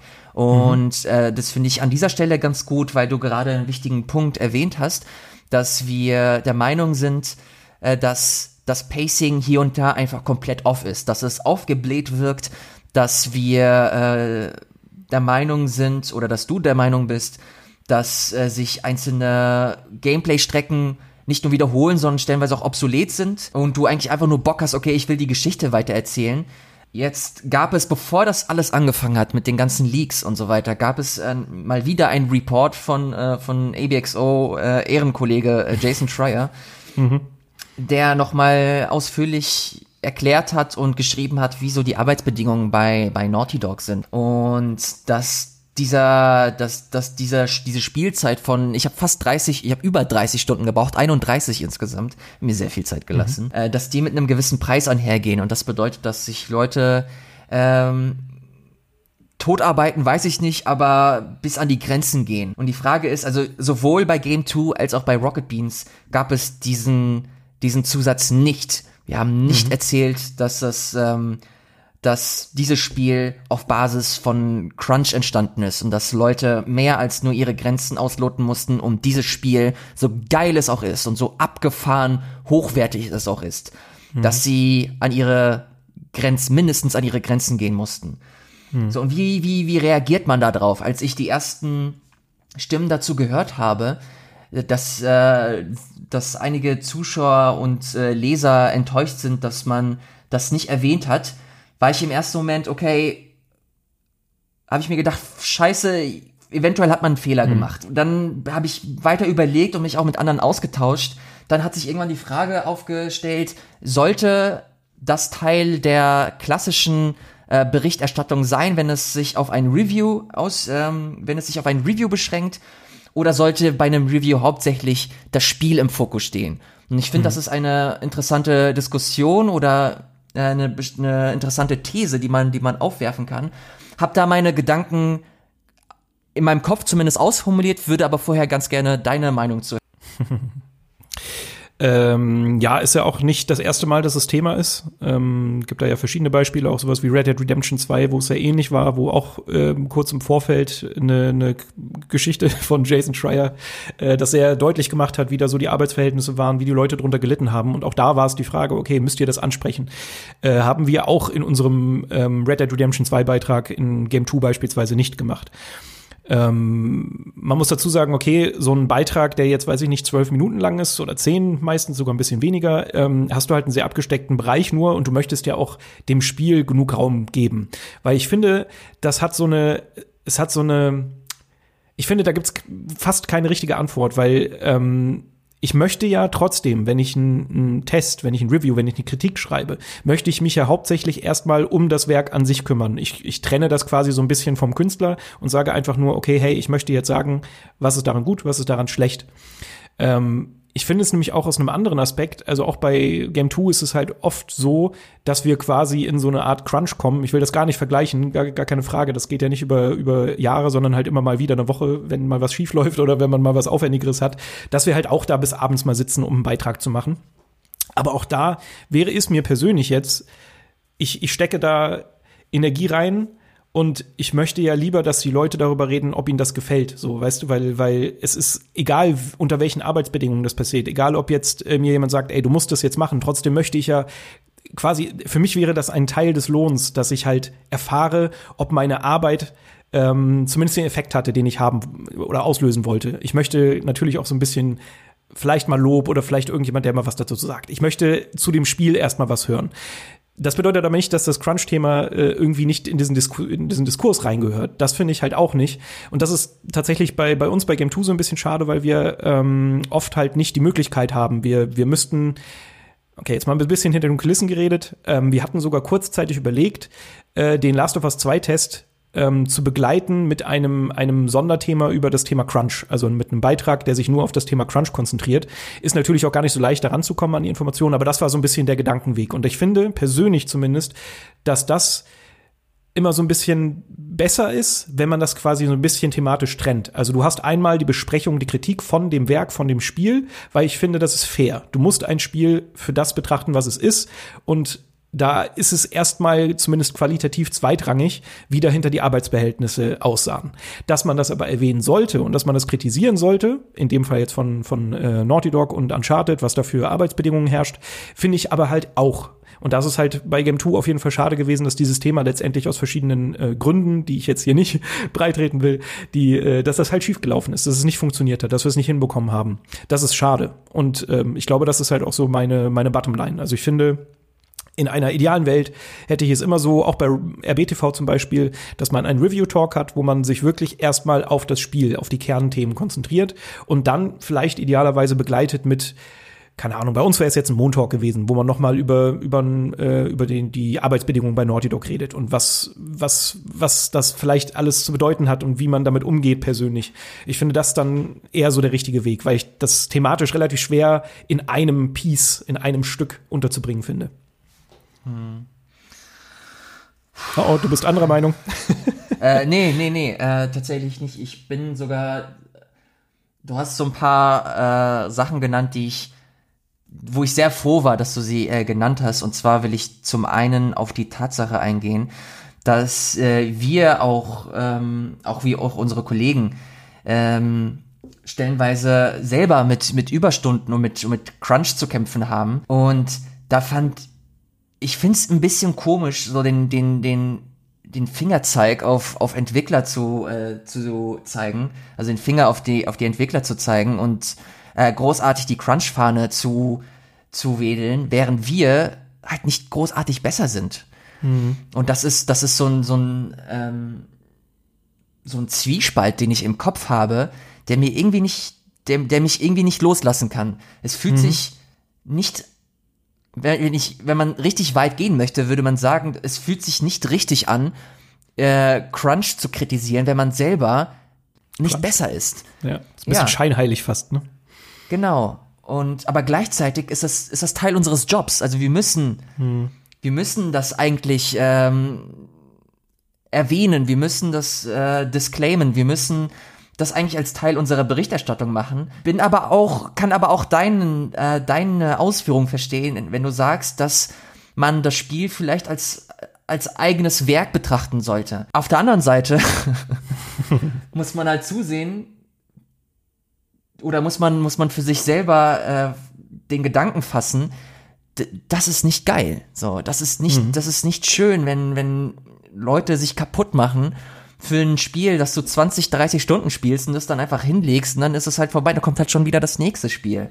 Hm. Äh, ich ich teile das, glaube ich, nicht mehr, diesen, diesen Gedanken, dass man sagt, okay, das, das Spiel sollte nur als das Spiel gesehen werden, sondern man sollte, glaube ich, alles mit einbeziehen. Und wenn es heißt am Ende, ey, übrigens, Leute, äh, dieses Spiel, das sieht nicht einfach so geil aus, weil Sony unendlich viel Geld hat, sondern auch, weil Leute nicht nur eine extra Meile gegangen sind, sondern halt auch viel, viel, viel, viel weiter, um halt diese Qualität zu erreichen. Das ist auf, auf Kosten von Menschen passiert oder auf mhm. Kosten mhm. von, von, von menschlicher Gesundheit passiert. Und das, das sollte man, ich weiß, ey, das ist, das ist nicht einfach. Das ist äh, super, super schwierig und das ist auch für uns selber wichtig, immer wieder äh, vor Augen zu führen, wie geht man mit diesem, wie geht man damit um? Ist, mhm. muss es bei einem selber besser sein um es zu kritisieren, ähm, ist das egal, sollte man es immer kritisieren und schauen, dass man selber irgendwie besser, äh, be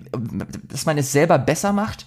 Es mhm. ist super, super schwierig. Ich kann dir aber sagen, dass diese Kritik äh, scheiß auf die ganzen Leute, die meinen, dass äh, Naughty Dog oder Sony äh, gekau uns gekauft haben. Das ist eh alles Bullshit. Aber die Leute, die gemeint haben, ey, warum erzählt ihr nichts über die, über Crunch?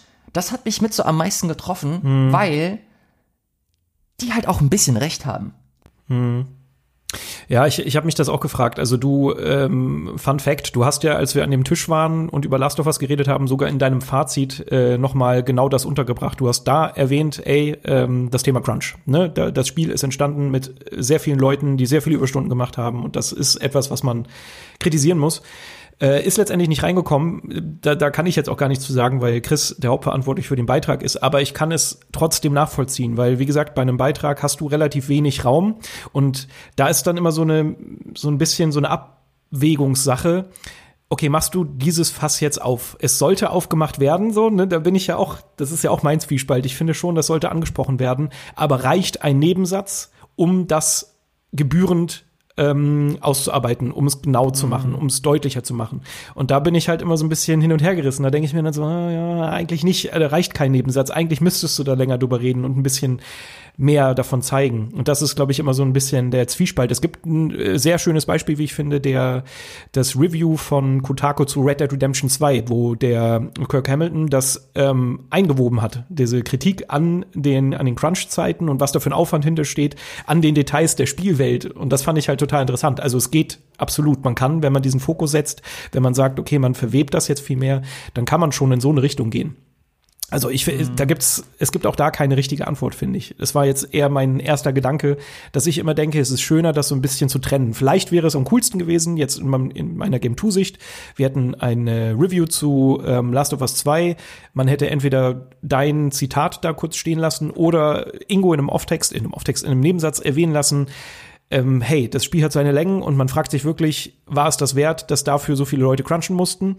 Ähm, keine Ahnung, gleich gibt's noch mal ein Special zum Thema Crunch oder sowas, dass du da dann halt dir die Option lässt, okay, wir, wir erwähnen es, weil natürlich die Aufmerksamkeit liegt hauptsächlich auf dem Test dieses Spiels. Ähm, dass du aber das andeutest und sagst, okay, hey, pass, pass auf, das, das hat schon seine Opfer gekostet. Wenn du dazu mehr erfahren möchtest, dann schau dir den nächsten Beitrag auch noch an. Das ist, glaube ich, in meiner Vorstellung vielleicht der, der smootheste Weg, um damit umzugehen. Ja. Aber Ver verstehe mich, verstehe mich nicht falsch. Ich will niemanden äh, vor den Bus äh, werfen. Ich finde, Chris nee, nee. hat den Beitrag äh, genau richtig so gemacht. Das Problem ist, du sprichst gerade von von Beiträgen. Ein Tag vorher ist aber ein äh, Review Talk veröffentlicht worden mit Chris und mir, der mhm. 40 Minuten lang ging. Also wir hatten mhm. wir hatten Zeit darüber, wir hatten Zeit darüber zu sprechen und mhm äh, Fun Fact, um hier jetzt auch aus dem Nähkästchen zu plaudern. Ich habe diese Kritik bei Game 2 habe ich äh, nur angebracht, weil ich in den Kommentaren im Review Talk darauf hingewiesen wurde. Also mhm. hätte niemand in den Kommentaren das geschrieben, hätte ich mir gar nicht äh, darüber Gedanken gemacht und es und mir wäre es wahrscheinlich nicht zu 100% wichtig gewesen, das unbedingt auch in diesem in diesem Roundtable zu zu erwähnen. Hm. Und das, das fand ich halt so krass. Es gibt bestimmt auch ein paar Leute, und das macht mich auch ein bisschen äh, wütend, die das so aus, aus, aus scheinheiligen ähm, Gründen nochmal erwähnen, äh, dass sie The Last of Us wahrscheinlich an sich nicht so geil finden und äh, jeden Kritik, äh, jede Kritikoption suchen, die sie kennen. Und da ist natürlich auch Crunch mit dabei, weil bei Red Dead Redemption hat niemand in den Kommentaren geschrieben, ja, warum habt ihr denn nicht über Crunch gesprochen? Also das hm. ist auch so eine, so eine gewisse Verlogenheit, die ich nicht geil finde, aber das will ich niemandem unterstellen. ich wollte gerade sagen, es ist natürlich schwierig, das zu sagen, weil du weißt es ja nicht, ne? Es ist ja trotzdem ein guter, guter Grund. Absolut. Deswegen ist mir das wichtig, dass äh, man sich selber auch immer wieder darüber Gedanken macht und sich selber auch hinterfragt, ey, ist das richtig? Mhm. Äh, wie kann man das smooth in die Berichterstattung mit einbringen, ohne äh, dem Thema, ohne dass das Thema zu kurz kommt oder dem Thema nicht gerecht zu werden? Hm. Ähm, es wird wahrscheinlich auch über, über unsere Ressourcen oder über unsere Zeit jetzt hinausgehen, das in seiner Ausführlichkeit zu besprechen hier. Hm. Aber ich wollte es ich wollt's zumindest mal kurz ansprechen und mich äh, mit dir gemeinsam darüber austauschen. Genau, aber das finde ich, das steht jetzt auch so ein bisschen als Paradebeispiel für einen coolen Austausch. Weißt du, du bekommst Input, der ja nicht falsch ist Ne? Also du, man weiß, man weiß letztendlich nicht, was die Intention hinter dem Kommentar ist. So, ja, doof, dass ihr jetzt Crunch vergessen habt. Aber es ist ja ein, ein richtiger und ein guter Punkt. Und so einem, so einem Kommentar könnte ich niemals böse sein, weil ich finde, ey, ja, ihr habt, ihr habt recht. So. Und ich finde auch, das ist ja eh ein langer Prozess. Auch der Spielejournalismus entwickelt sich ja immer weiter. So, du hast immer wieder neue Aspekte. Ähm, Spielejournalismus ist nicht mehr nur so ein klassischer Produktjournalismus, sondern halt auch äh, tiefergehender, dass man die Branche beleuchtet, dass man das mit einbezieht. Und ich finde, das ist halt ein stetiges, ähm, ja, ein Austausch. Und ich finde, da ist es halt so wichtig, miteinander zu reden und quasi daran dann zu wachsen, anstatt halt einfach nur draufzuhauen und zu sagen, hey, du bist aber richtig dumm. So, und das, das ist genau das, was ich halt eingangs erwähnt habe. Und dass auch wir ich würde niemals sagen, dass irgendwas, was ich gemacht habe, unfehlbar ist. No fucking way. So, das ist halt, es entsteht immer aus einem Moment heraus. Ich beschäftige mich mit etwas und ich versuche das möglichst sauber und klar darzulegen. Aber auch mir entgeht mal was. Ich bin ein Mensch. So, ich, ich kann, weißt du, das es ist natürlich auch viel Subjektivität dabei, wenn man eine Meinung hat oder so. Aber äh, ja, ich finde einfach nur, wenn man sich dann halt cool miteinander austauscht, funktioniert das ja auch eigentlich ziemlich gut und man entwickelt sich weiter und ich bin dann auch dankbar dafür, wenn mal ein kritischer Kommentar reinkommt. Ich habe auch oft Leute, die mich privat anschreiben und mir irgendwie sagen, hey, das und das hast du vielleicht nicht so cool gemacht und so, wenn das so mhm. geäußert wird, dann bin ich auch so, hey, mega cool, dass du es geschrieben hast. Keine Ahnung, dann entweder sage ich ihm, woran es lag oder oder ihr oder ich sage, hey, du hast recht, das nächste Mal beachte ich das wieder. Vielen Dank für dieses äh, kritische, aber liebe Feedback so und alles ist cool. Ich, ich liebe das. Das ist vollkommen okay. Äh, und Kritik an meiner Arbeit mega doll erlaubt. So, ich finde das super. Solange man halt miteinander redet und nicht rumhaut. Ich sag das sehr oft. Ähm, was, was in ja, dem Zusammenhang. Wichtig was in dem Zusammenhang vielleicht auch noch ganz interessant ist, ist so das ganze Thema Embargo, finde ich.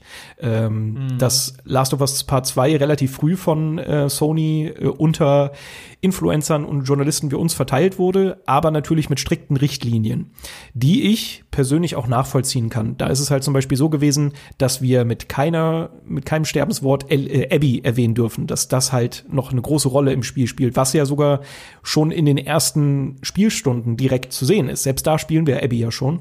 Und das durfte nicht erwähnt werden. Das ist zum Beispiel eine Sache, die uns äh, verboten wurde durch so ein NDA. Und das ist gängige Praxis bei uns. Wenn man, wenn man ein Spiel vorab bekommt, dann wollen Publisher und natürlich auch PR-Agenturen, dass gewisse Dinge nicht her herausgetragen werden, weil das das Spiel, die Spielerfahrung kaputt machen würde. Und das kann ich nachvollziehen. Da wird dann einem aber auch schnell vorgeworfen, so, hey, ihr seid ja gekauft, weil ihr verfolgt das, was, was die gesagt haben. Ihr wollt ja das nächste Mal auch wieder ein Muster haben. Das ist aber halt eben nicht so. Wir können uns ja auch entscheiden, so, okay, cool, dass wir das Muster bekommen haben. Ähm, nö, wir machen das jetzt so, wenn, wenn, wir, wenn wir keinen Weg gesehen hätten. Es gab auch oft genug schon Streitpunkte äh, bei Spielen, wo uns Sachen untersagt wurden, wo wir gesagt haben, okay, pass auf, dann geht das nicht. Ähm, ich überlege gerade, ich habe leider gerade kein richtig gutes Beispiel, aber es ist, es ist schon mal durchaus passiert, dass wir gesagt haben, ey, so können wir das nicht machen. Und dann kommt vielleicht der Publisher auf uns zu oder wir sagen, okay, dann fuck it, dann können wir halt nicht zum oder vor Release darüber sprechen, dann müssen wir das halt ein bisschen später machen. Dann kaufen wir unser Spiel selber, aber dann ist es so. Bei Last of Us 2 dachte ich mir aber auch, ähm, dass es so eine schwierige Gratwanderung ist, weil selbst wenn Sony uns nicht gesagt hätte, ähm, ey, ihr dürft nicht über Abby reden, ist die Frage, redest du über Abby? Weil es ist natürlich ein Spoiler. Es sind Sachen, die einem zu einem gewissen Teil den Spaß und auch die Überraschung rauben können. Ich würde niemals in einem Test erwähnen, dass Joel in den ersten drei Stunden stirbt, weil es diesen Magenschlag halt so kaputt macht. Und mhm. das ist halt so diese, auch da wieder so eine schmale Gratwanderung. Keiner also ich kann immer nur aus meinem, aus meinem Blickwinkel reden, aber weder RBTV noch Game 2, noch ich noch du, äh, wir unterstellen uns da irgendeiner quasi Werbeagenda von, von Publishern, indem wir ein NDA unterschreiben, sondern wir wägen immer selber ab. Ja, okay, das ist trotzdem machbar und ja, okay, ich kann verstehen, warum das so ist. Äh, und wie gesagt, ich, ich finde es stellenweise dann auch schwer, Dinge sauber zu argumentieren. Wenn du halt genau diese, diese Längenaspekte halt sagst, ne? dass du halt, äh, dass mein Kritikpunkt ja zum Beispiel ist, ey, kurz vorm großen Finale gibt's den Rücksprung und plötzlich erleben wir die ganze Geschichte aus Abbys Perspektive. Das kannst du natürlich in einem Test nicht deutlich sagen. Du kannst nicht mhm. sauber argumentieren. Das ist doof. Das ist Kacke, aber damit muss man leider so ein bisschen leben. Wenn du unvoreingenommen, wenn du ohne Spoiler über ein Spiel reden willst, dann musst du leider ein bisschen vage bleiben. Dann kannst du Dinge nur andeuten, aber nicht explizit erwähnen, so wie wir das jetzt mittlerweile Gott sei Dank machen dürfen. Mhm. Ich finde, es ist aber schon wichtig, dass man äh, wenn man so eine Art von NDA äh, sieht, dass man das auch durchaus kritisieren kann. Also man muss auch äh, fairerweise sagen, dass das The Last of Us NDA ähm, schon zu den striktesten gehört, die ich, glaube ich, je gesehen habe. Mhm. Also, dass du äh, über weite Teile des Spiels nicht sprechen darfst, ähm, das habe ich sehr, sehr, sehr selten erlebt. Und ich finde das auch äh, spannend, dann zu sehen, woher der Gedankengang kommt, weil dieses Interview, das ich vorhin erwähnt habe mit Neil Druckmann, Ashley Johnson, Troy Baker und äh, Greg Miller, das ist nämlich von Keiner Funny Games, mhm. ähm, der hat die Leute zusammengeschart und der hat sie natürlich auch darauf angesprochen. Und ich fand das ganz, äh, ganz witzig zu sehen, als dann Druckmann erzählt hat, dass äh, die Sony PR äh, die Entwickler auch explizit darauf hingewiesen hat, dass das nicht geil ist mhm. dass äh, Journalisten das nicht cool finden werden. und äh, Druckmann dann meinte, ja, aber fuck it. Wir machen mhm. das jetzt so, weil wir unsere Geschichte schützen wollen. Mhm. Und ähm, ich, ich kann das verstehen, aus den Gesichtspunkten, die du gerade äh, genannt hast. Und zwar mhm. jeden einzelnen, dass man diese Erfahrung wahren möchte, dass man so weit geht, dass man ein NDA macht, dass das aus der Hölle kommt, dass man Trailer äh, ver, ver, verwäscht und dass man so ein Bild zeichnet, das nicht zu 100% akkurat ist, um den Kern des Spiels zu schützen. Auf der anderen Seite brauchen wir aber Fleisch, um halt einen gewissen Diskurs zu, äh, zu, ähm, zu setzen und zu schauen, dass wir über ein Spiel so sprechen können, dass eventuell solche Sachen wie Missinformationen, die halt lange vor Release durch das Internet kursierten, auch aufgreifen und als falsch deklarieren können und nicht nur sagen, ey, die Leaks sind falsch, sondern die Leaks sind falsch, weil, weil, weil, ohne aber gleichzeitig das Spiel zu zerstören. Also mhm. es ist, es ist natürlich eine Gratwanderung und man muss immer von Fall zu Fall gucken, ey, wie macht man das am besten? Aber solche, solche NDAs sind immer, ey, ich find's scheiße. Ich find das, ich find das nicht geil, dass man, dass man versucht, möglichst viel vor, äh, wegzulassen, um halt den Kern zu schützen. Finde ich, ich kann das verstehen, aber man muss dann wenigstens schauen, dass man dem, den Leuten oder den Medien wenigstens ein bisschen was gibt, um das für die Zuschauer, für die Spieler oder was auch immer so einzuordnen, dass diese Leute, die dann halt 60 Euro für das Spiel latzen, halt auch ein Bild zeichnen kann. Und das fand ich persönlich, es hat meine Arbeit so ein bisschen frustrierend einfach gemacht. Hm.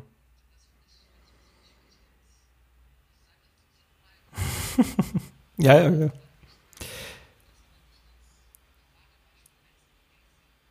Ja, ja, weil es halt besonders strikt ist, ne? Aber es liegt halt auch an der Struktur des Spiels und wie es aufgeteilt ist, auf jeden Fall. Aber ich jetzt allein aus Konsumentensicht, ähm, ich habe mich gefreut, als das Muster äh, reingeflattert ist und ich das auch spielen konnte. Und ich hätte, also ich habe auch aktiv vorher zum Beispiel keinen Trailer mehr konsumiert, weil ich mich persönlich als, als, als Spieler und als Fan des ersten Teils einfach gefreut habe, das möglichst unvoreingenommen zu spielen.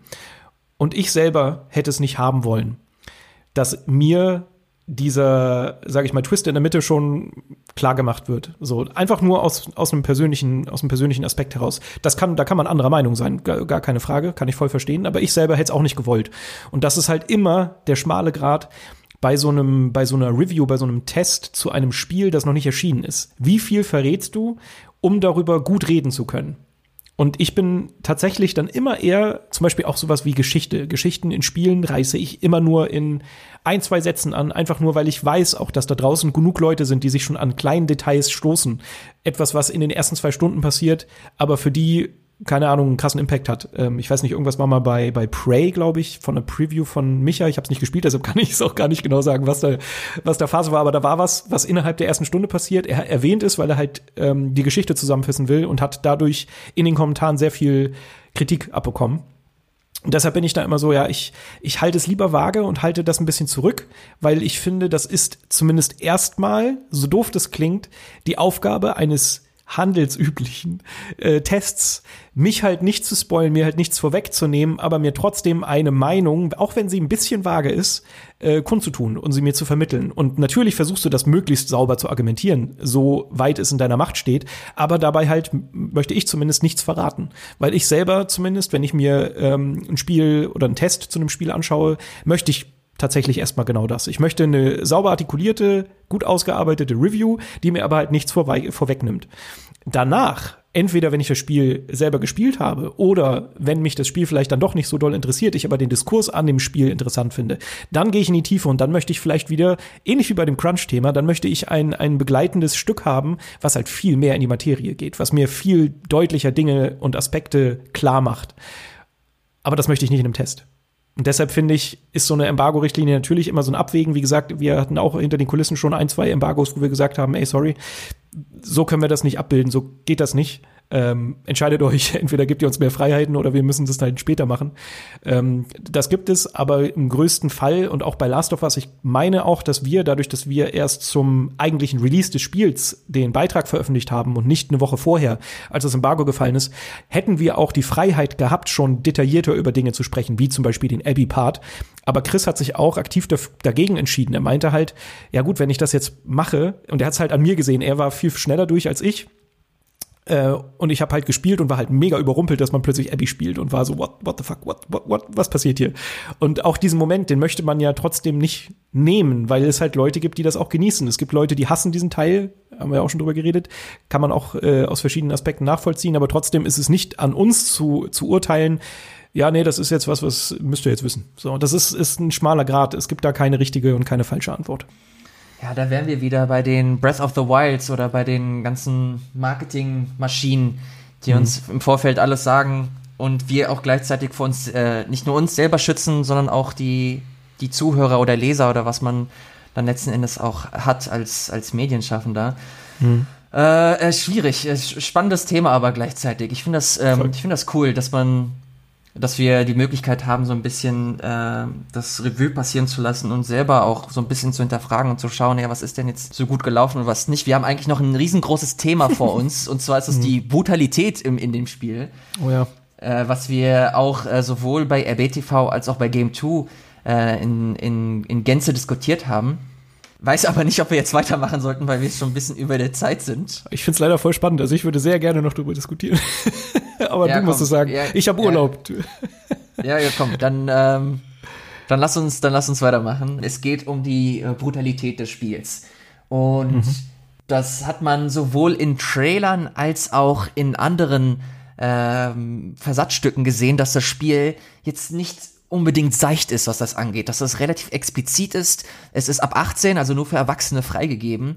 Aber hier und da gibt es Szenen, die für den einen oder anderen so über das Ziel hinausgeschossen sind. Ich bin nach wie vor der Meinung, dass diese Szenen äh, ein wichtiger Teil dieser Welt sind, dass sie mir diese Welt so verkaufen, dass ich ihr einfach glaube, es ist eine abgefuckte, düstere und ekelhafte Welt und Gewalt ist ein Teil davon und ich verstehe das und ich kann das nachvollziehen. Hm. Kann aber auch verstehen, dieses, dieses Fass ist eigentlich riesig. Da kommt zum einen auch dieses, dieses Rache, dieses Rache-Ding mit rein und die einen sagen, ey, das ist einfach nur ein ganz, äh, ein ganz plumper Vorwand, um im Spiel zu meucheln.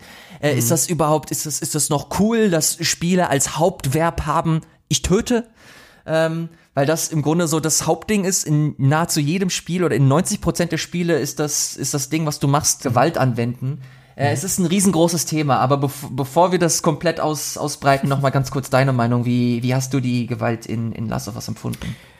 Das ist tatsächlich, glaube ich, so der eine Aspekt, über den ich mit ein bisschen mehr Abstand jetzt ein klein wenig anders nachdenke. Also ich, bei mir war anfänglich halt einfach so eine Art, ja eine Begeisterung da, dass mir halt das, was ich da im Spiel mache, auf eine ekelhafte Art und Weise vor die Nase gehalten wird. Ne? Also du hast einmal die Reaktion, wenn du einen Gegner tötest oder zum Beispiel einen Hund, du hast halt wirklich Reaktionen von diesen Menschen. Du siehst, was du da gerade für, für Schaden angerichtet hast. Du hörst Gurgeln, du hörst Schreie, du hörst Jaulen, was mich beim Anfang komplett aus der Fassung gebracht hat. Gerade bei dem äh, Preview-Event in, in LA, wo ich mit Nasty war, hatte ich ja vorhin schon erwähnt, da war das ein so ein Aspekt, der mich wirklich eiskalt erwischt hat, wo ich wirklich weiß ich nicht, wo ich meinen Augen und meinen Ohren nicht ganz getraut habe, weil dann auch natürlich die, die NPCs aufeinander reagieren. Sie rufen dann Namen oder, oder betrauen ihren Hund, der da gerade getötet wurde. Und das finde ich, finde ich, fand ich krass, fand ich krass. Man muss aber sagen, dass das natürlich, wenn man das äh, böse sagen will, ist es natürlich auch ein cheap Trick. Es ist ein einfacher Trick, dir das vorzuhalten und zu sagen, oh, das ist aber böse. Okay, und jetzt töte die nächsten 35 Leute, die da auf dem Weg sind. Das mhm. verstehe ich. Ich glaube auch, das ist so ein bisschen der Aspekt, den ich jetzt im Nachhinein mit ein bisschen Abständen, mit ein bisschen drüber nachdenken, ähm, so ein bisschen für mich gefunden habe, dass da auch so ein bisschen diese ludonarrative Dissonanz mitschwingt. Dass du halt auf der einen Seite spielerisch auf jeden Fall ganz viele Leute töten musst, dass du auf der anderen Seite aber halt kommuniziert haben möchtest, dass ähm, Rache ja was total doofes ist und Gewalt ja auch total doof, aber du halt vom Spiel darauf hingestoßen wirst. Ludonarrative Dissonanz ist eigentlich nur, dass äh, sich spielerisch der Charakter anders verhält, als er eigentlich inhaltlich in der Story sich verhält. So ist ja eigentlich, ne? Das klassische Beispiel ist ja Lara Croft in Tomb Raider, die äh, irgendwo strandet, total äh, ohnmächtig ist erstmal, aber innerhalb von zwei Stunden ist sie die krasse Massenmörderin, weil da halt einfach überall Gegner stehen. Und das steht halt so ein bisschen entgegen ihres Charakters. Das glaube ich fast ludonarrative Dissonanz so ein bisschen zusammen. Möchtest du da dazu mhm. noch was sagen oder passt das? Ich, ja, ich finde das Beispiel sehr gut. Mein Lieblingsbeispiel ist Uncharted dass ja. äh, Nathan Drake ein geiler Sunny Boy ist und ein super entspannter Dude, aber gleichzeitig auch ein fucking Freak, der 400 Leute im, äh, auf dem Gedächtnis hat. Äh, das ist äh, sehr, sehr witzig mit anzusehen. Aber ja, es ist äh, gut, dass, glaube ich, mittlerweile das nicht mehr so stark ist. Finde mhm. aber auch sehr interessant zu hören, wie jetzt deine Meinung im, im Zuge dessen zu The Last of Us Part 2 ist, weil ich trotzdem der Meinung bin, dass ich diese ludonarrative Dissonanz zwar im Kopf hatte, äh, mhm. sie aber nicht ansatzweise so stark gespürt habe wie jetzt bei einem Tomb Raider oder bei einem, bei einem Uncharted.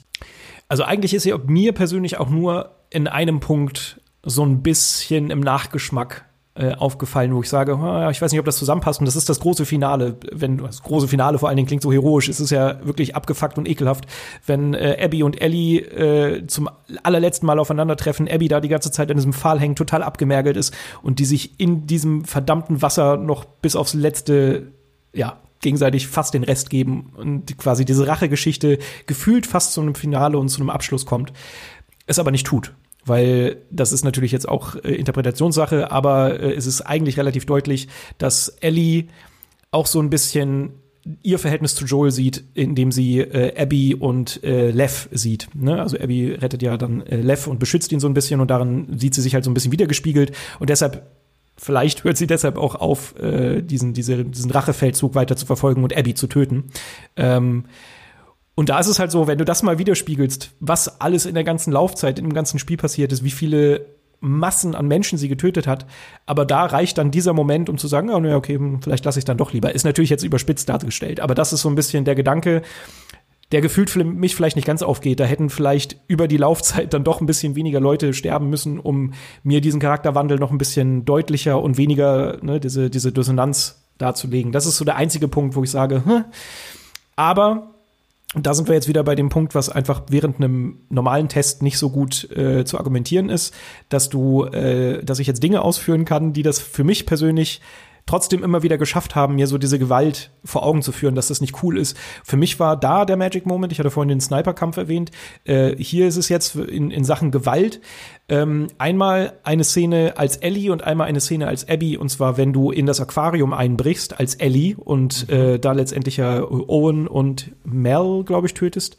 Mhm. Da kommt irgendwann die Szene, dass ein Hund auf dich zustürmt mit gefletschten Szenen und du in so einem, ich glaube, es ist ein Quicktime-Moment und du diesem Hund das Messer in Kehle und Bauch jagst und dann Alice, so wegdrückst. Ja. Alice hieß der Hund? Mhm. Okay. Und ich weiß noch genau in dem Moment, als ich Ellie gespielt habe, man gewöhnt sich halt an die Brutalität und an die Gewalt. Das muss ich ganz deutlich sagen. Ich hatte ja vorhin auch gesagt, ne, man ist auch nachher in dieser Abby-Gewaltspirale und vergisst so ein bisschen, wer ist jetzt für mich eigentlich richtig und wer ist falsch, bla bla bla. Und das ist auch in diesem Gewaltding so, dass man sich irgendwann dran gewöhnt und dann halt doch eher so diesen eiskalten Killer spielt. War bei mir so. Ähm, da hatte ich aber den Moment mit Ellie, okay, shit, ich habe jetzt gerade diesen Hund getötet. Ich wusste nicht, wer, wer dieser Hund ist. Ich hatte keinen Kontext. Aber ich habe diesen Hund dann noch am Boden gesehen, wie er wimmert und mit dem, mit dem, mit dem, mit dem äh, Fuß so schart. Und da war ich schon so wieder, ah, fuck, okay, das, das tut mir jetzt leid, so, das ist scheiße, so, ah, fand ich, fand ich nicht cool. Ich hatte natürlich keine Option, ich hatte keine Möglichkeit, aber trotzdem fand ich diese Szene einfach, die, die ist mir so nahe gegangen. Und später, als Abby, kommst du halt wieder in das Aquarium, mhm. nachdem Ellie da eingebrochen ist. Und dann erst habe ich realisiert, wer dieser Hund war. Und das war halt der Hund, der einen ja eine ganze Zeit lang begleitet. Ja. Und wie doll mich das dann getroffen hat, die Szene, die ich vorher hatte, die mich da schon echt genervt hat, also nicht genervt, sondern fertig gemacht hat, hat jetzt noch mal wesentlich mehr Kontext. Und das ist wieder so ein so ein kleiner Kunstgriff, dem halt diesem diesem zweiten Teil gelingt, dass es mir halt dann doch wieder nach weiß ich nicht, 20, 25 Stunden des Abschlachtens und des dran Gewöhnens, dass da Leute in ihrem eigenen, an ihrem eigenen Blut ersticken, dass es dann aber trotzdem immer wieder Momente findet, wo du dann so denkst, okay, fuck, shit, okay, das habe ich gemacht und das ist das ist nicht geil, das ist Kacke. Genauso wie natürlich auch mit mit Owen und Mel, du, dass man da jemanden tötet, der gerade hochschwanger ist, das ist natürlich genauso eine abgefuckte Sache und das schafft es halt immer wieder, auch wenn vielleicht die dieser dieser Gewaltaspekt sich so ein bisschen abnutzt. Ähm, hat er mich dann doch an den richtigen Momenten immer wieder getroffen. Und da wird öfter mal auch Spec Ops The Line als Vergleich herangezogen, was ich ja ähm, auch mal in einem Game 2 Beitrag ähm, ähm, ne, zum Thema gemacht habe, weil ich das total spannend finde. Ähm, Spec Ops The Line ist halt ein Antikriegsspiel, mehr oder weniger, was sich aber die ganze Zeit spielt wie ein richtiger Shooter. Nur ganz Richtung Ende bricht das alles und du bekommst quasi vor Augen geführt, was du da eigentlich für eine Scheiße gemacht hast. Bei Last of Us ist es halt aber anders. Da dachte ich halt auch, okay, irgendwann muss vielleicht der große Punkt kommen, dass ich irgendwann vor einem Leichenberg stehe und jemand mit dem Finger auf mich zeigt und sagt, hey, das hast du gemacht. Das kommt da halt nicht. Aber dafür sind es halt so konstante kleine Nadelstiche. Das, was Spec, Spec Ops sich für den Rest des Spiels, für das Ende aufhebt, passiert hier halt die ganze Zeit. Es ist immer ein bisschen unangenehm. Man ist immer so ein bisschen am selber sich hinterfragen, okay, was mache ich hier eigentlich? Warum mache ich das? Das ist alles irgendwie nicht so cool. Dann gewöhnst du dich wieder dran. Dann kommt aber wieder irgendwas, was dich rausreißt aus diesem Gedanken und dir sagt, okay, shit, das ist jetzt wieder echt ekelhaft. Und das finde ich ist wieder was, was Last of Us 2 halt schon sehr einzigartig macht. Und deshalb mag ich auch diesen, ja, viele, viele sagen halt, das nutzt sich ab, was ich verstehen kann, aber ich habe halt doch immer wieder Momente gehabt, wo ich mich selber, wo ich ja. das selber nicht geil fand. Ja. ja. Ich, ich weiß jetzt nicht, was ich äh, dazu sagen sollte, ohne zu wiederholen, was du gerade erzählt hast. Ich kann dem eigentlich nur äh, zustimmen. Bin der Meinung, dass das hier und da vielleicht ein bisschen so seine Grenzen austestet. Im hm. Großen und Ganzen verstehe ich aber, was die Entwickler machen wollten und ich verstehe auch, äh, wo sie, wohin sie genau mit dem Ganzen gehen möchten und ich konnte mich sehr gut darauf einlassen und ich glaube, das fasst das ganz gut zusammen, was, äh, was so meine Erfahrung mit, mit diesem Aspekt des Spiels äh, angeht. Ich bin. Hm. Ich find's gut. Ich find's, ich find's gut. Ich find's gut, dass sie das, ich find's gut, dass sie das gemacht haben, auch wenn es hier und da vielleicht geschmacklos wirkt oder unüblich in, in, der, in der Videospielwelt, obwohl du eigentlich schon fast daran gewöhnt bist, äh, Leute in den Kopf zu schießen. Aber dass sie es geschafft haben, dass du das hier und dahinter fragst oder dass du dich einfach scheiße fühlst, das fand ich, das fand ich cool, das fand ich gut. Und wie sie es erreicht mhm. haben, der eine oder andere kann es plump nennen. Ähm, das kann ich auch nachvollziehen. Ich fand's aber nicht plump. Ich fand's in dem Kontext fand ich's gut. Ähm, und hab's begrüßt. Und ich finde es gut, wenn Entwickler diese, diese Weg, diesen Weg gehen, ihre Grenzen austesten, wenn es ihrer Message dient und nicht mhm. einfach nur da ist, weil es geil ist und weil es gut in Trailern aussieht und weil es sich geil vermarkten lässt. Mhm. Und das hatte ich, dieses Gefühl hatte ich nie bei The Last of Us Part 2. Und deswegen ähm, würde ich nicht sagen wollen, dass das ein Fremdkörper ist, dass das too much war. Ähm, es war hier und da too much, aber aus den aus den richtigen Gründen. Hm. Ja, als ich mit Chris hier drüber geredet habe, der hat eine Zeit lang hier gewohnt bei mir äh, und da haben wir halt auch parallel gespielt und da war es halt auch so, dass wir immer mal wieder so ein bisschen drüber diskutiert haben und er meinte halt auch, dadurch wirkt halt diese Welt auch einfach realistisch, weil was erwartest du? Also natürlich ist das da so, ne? Wenn das so eskaliert, du hast drei verschiedene Gruppen, die irgendwie sich bekriegen, dann sieht das leider so aus. Also es ist halt relativ realistisch und das ist, weiß ich nicht, ich finde das ist, ich finde es auch passend. Was ich öfter mal gehört habe, ist, dass sich so Dinge abnutzen wie äh, die NPCs rufen sich gegenseitig mit Namen oder ne, bedauern sich halt mit Namen dass da ja. gewisse Wiederholungen oder sowas stattfinden. Muss ich persönlich sagen, hatte ich nicht. Ich weiß nicht, ob ich einfach weniger, weniger Alarm ausgelöst habe, so dass die halt nicht so oft aufeinander reagieren konnten. Mhm. Weiß ich nicht, aber das hatte ich nicht. Aber das ist sowas, was man vielleicht hier und da ein bisschen ähm, dem vorwerfen kann, dass man halt so die, die Werkzeuge sieht, mit denen sie das versuchen zu, äh, zu verursachen. Ja. Und Entschuldigung, ich rede mega viel, aber ein, eine Sache habe ich noch, die auch so ein bisschen diskutiert wurde, und das ist halt, ähm, Last of Us Part 2 ist ja ein Spiel. Ne? Das ist interaktiv. Äh, und viele Leute kreiden dem so ein bisschen an, dass man halt nicht wirklich frei entscheiden kann, was ein Charakter macht. Ich habe eben gerade das Beispiel mit dem Hund gewählt. Ne? Der springt auf dich zu, du kannst eigentlich nichts machen, außer dem Quicktime zu folgen und diesen Hund zu töten. Ähm, da gab es auch unter anderem so ein bisschen die Diskussion, weil im Vorfeld hieß es wohl öfter mal, äh, man muss keinen einzigen Hund töten, was anhand dieses Hundes alleine schon leider nicht stimmt. Ähm, aber und warte mal, be bevor ich jetzt meinen Punkt ausführe, genauso, genauso der Punkt mit dem Standoff, wenn Abby und Ellie sich im Theater gegenüberstehen und man nachher, nach dem ganzen Zeit oder nach dem Flashback mit Abby, ähm, Abby spielt in diesem Kampf gegen Ellie und Ellie ja ausschalten muss. Da haben sich halt auch viele gewünscht, okay, warum habe ich denn jetzt keine Wahl? Warum muss ich das denn machen? Und ich finde, da, da verstehen viele Leute ein Spiel falsch. Also Interaktion bedeutet nicht gleich, dass ich immer die Wahl haben muss. So, das Spiel setzt mich diesem unangenehmen Gefühl aus, weil die Autoren das haben wollen. Ich muss das nicht geil finden, aber das ist nun mal die Vision von den Autoren. Und mhm. ich finde das vollkommen okay. Ich habe diesen Kampf gegen Ellie gehasst, weil ich kann Abby verstehen, aber ich möchte trotzdem Ellie nicht wehtun. Ich mag Ellie. Und das war einfach ekelhaft. Das war ein richtiger komischer Zwiespalt, den ich halt so auch selten in einem anderen Spiel erlebt habe. Und das finde ich halt aber gut. Also ich finde, dass das, das ist diese künstlerische Freiheit, die man einem Autoren halt geben muss. Wenn mir das nicht gefällt, habe ich halt nur eine einzige Wahl leider und das heißt die Konsole ausmachen. Aber ich finde, das kann man dem Spiel nicht vorwerfen, weil die halt nun mal eine lineare Geschichte erzählen, die einen klaren Schlusspunkt hat. Und da soll es meiner Meinung nach auch gar keine Wahl Auswahlmöglichkeiten geben. Es braucht nicht jedes Spiel. Dieses Spiel hat sich dazu entschieden, eine Geschichte zu erzählen, also muss ich ja folgen. Die, die Frage, die ich mich gerade gestellt habe, ob es dafür eigentlich auch einen Begriff geben müsste, so wie ludonarrative Dissonanz, die Dissonanz aus Gameplay und dem geschriebenen Charakter darstellt, müsste es auch einen Begriff geben, der umschreibt die Dissonanz zwischen dem Spieler, was der Spieler will, und dem Charakter, was der Charakter macht. Weißt du?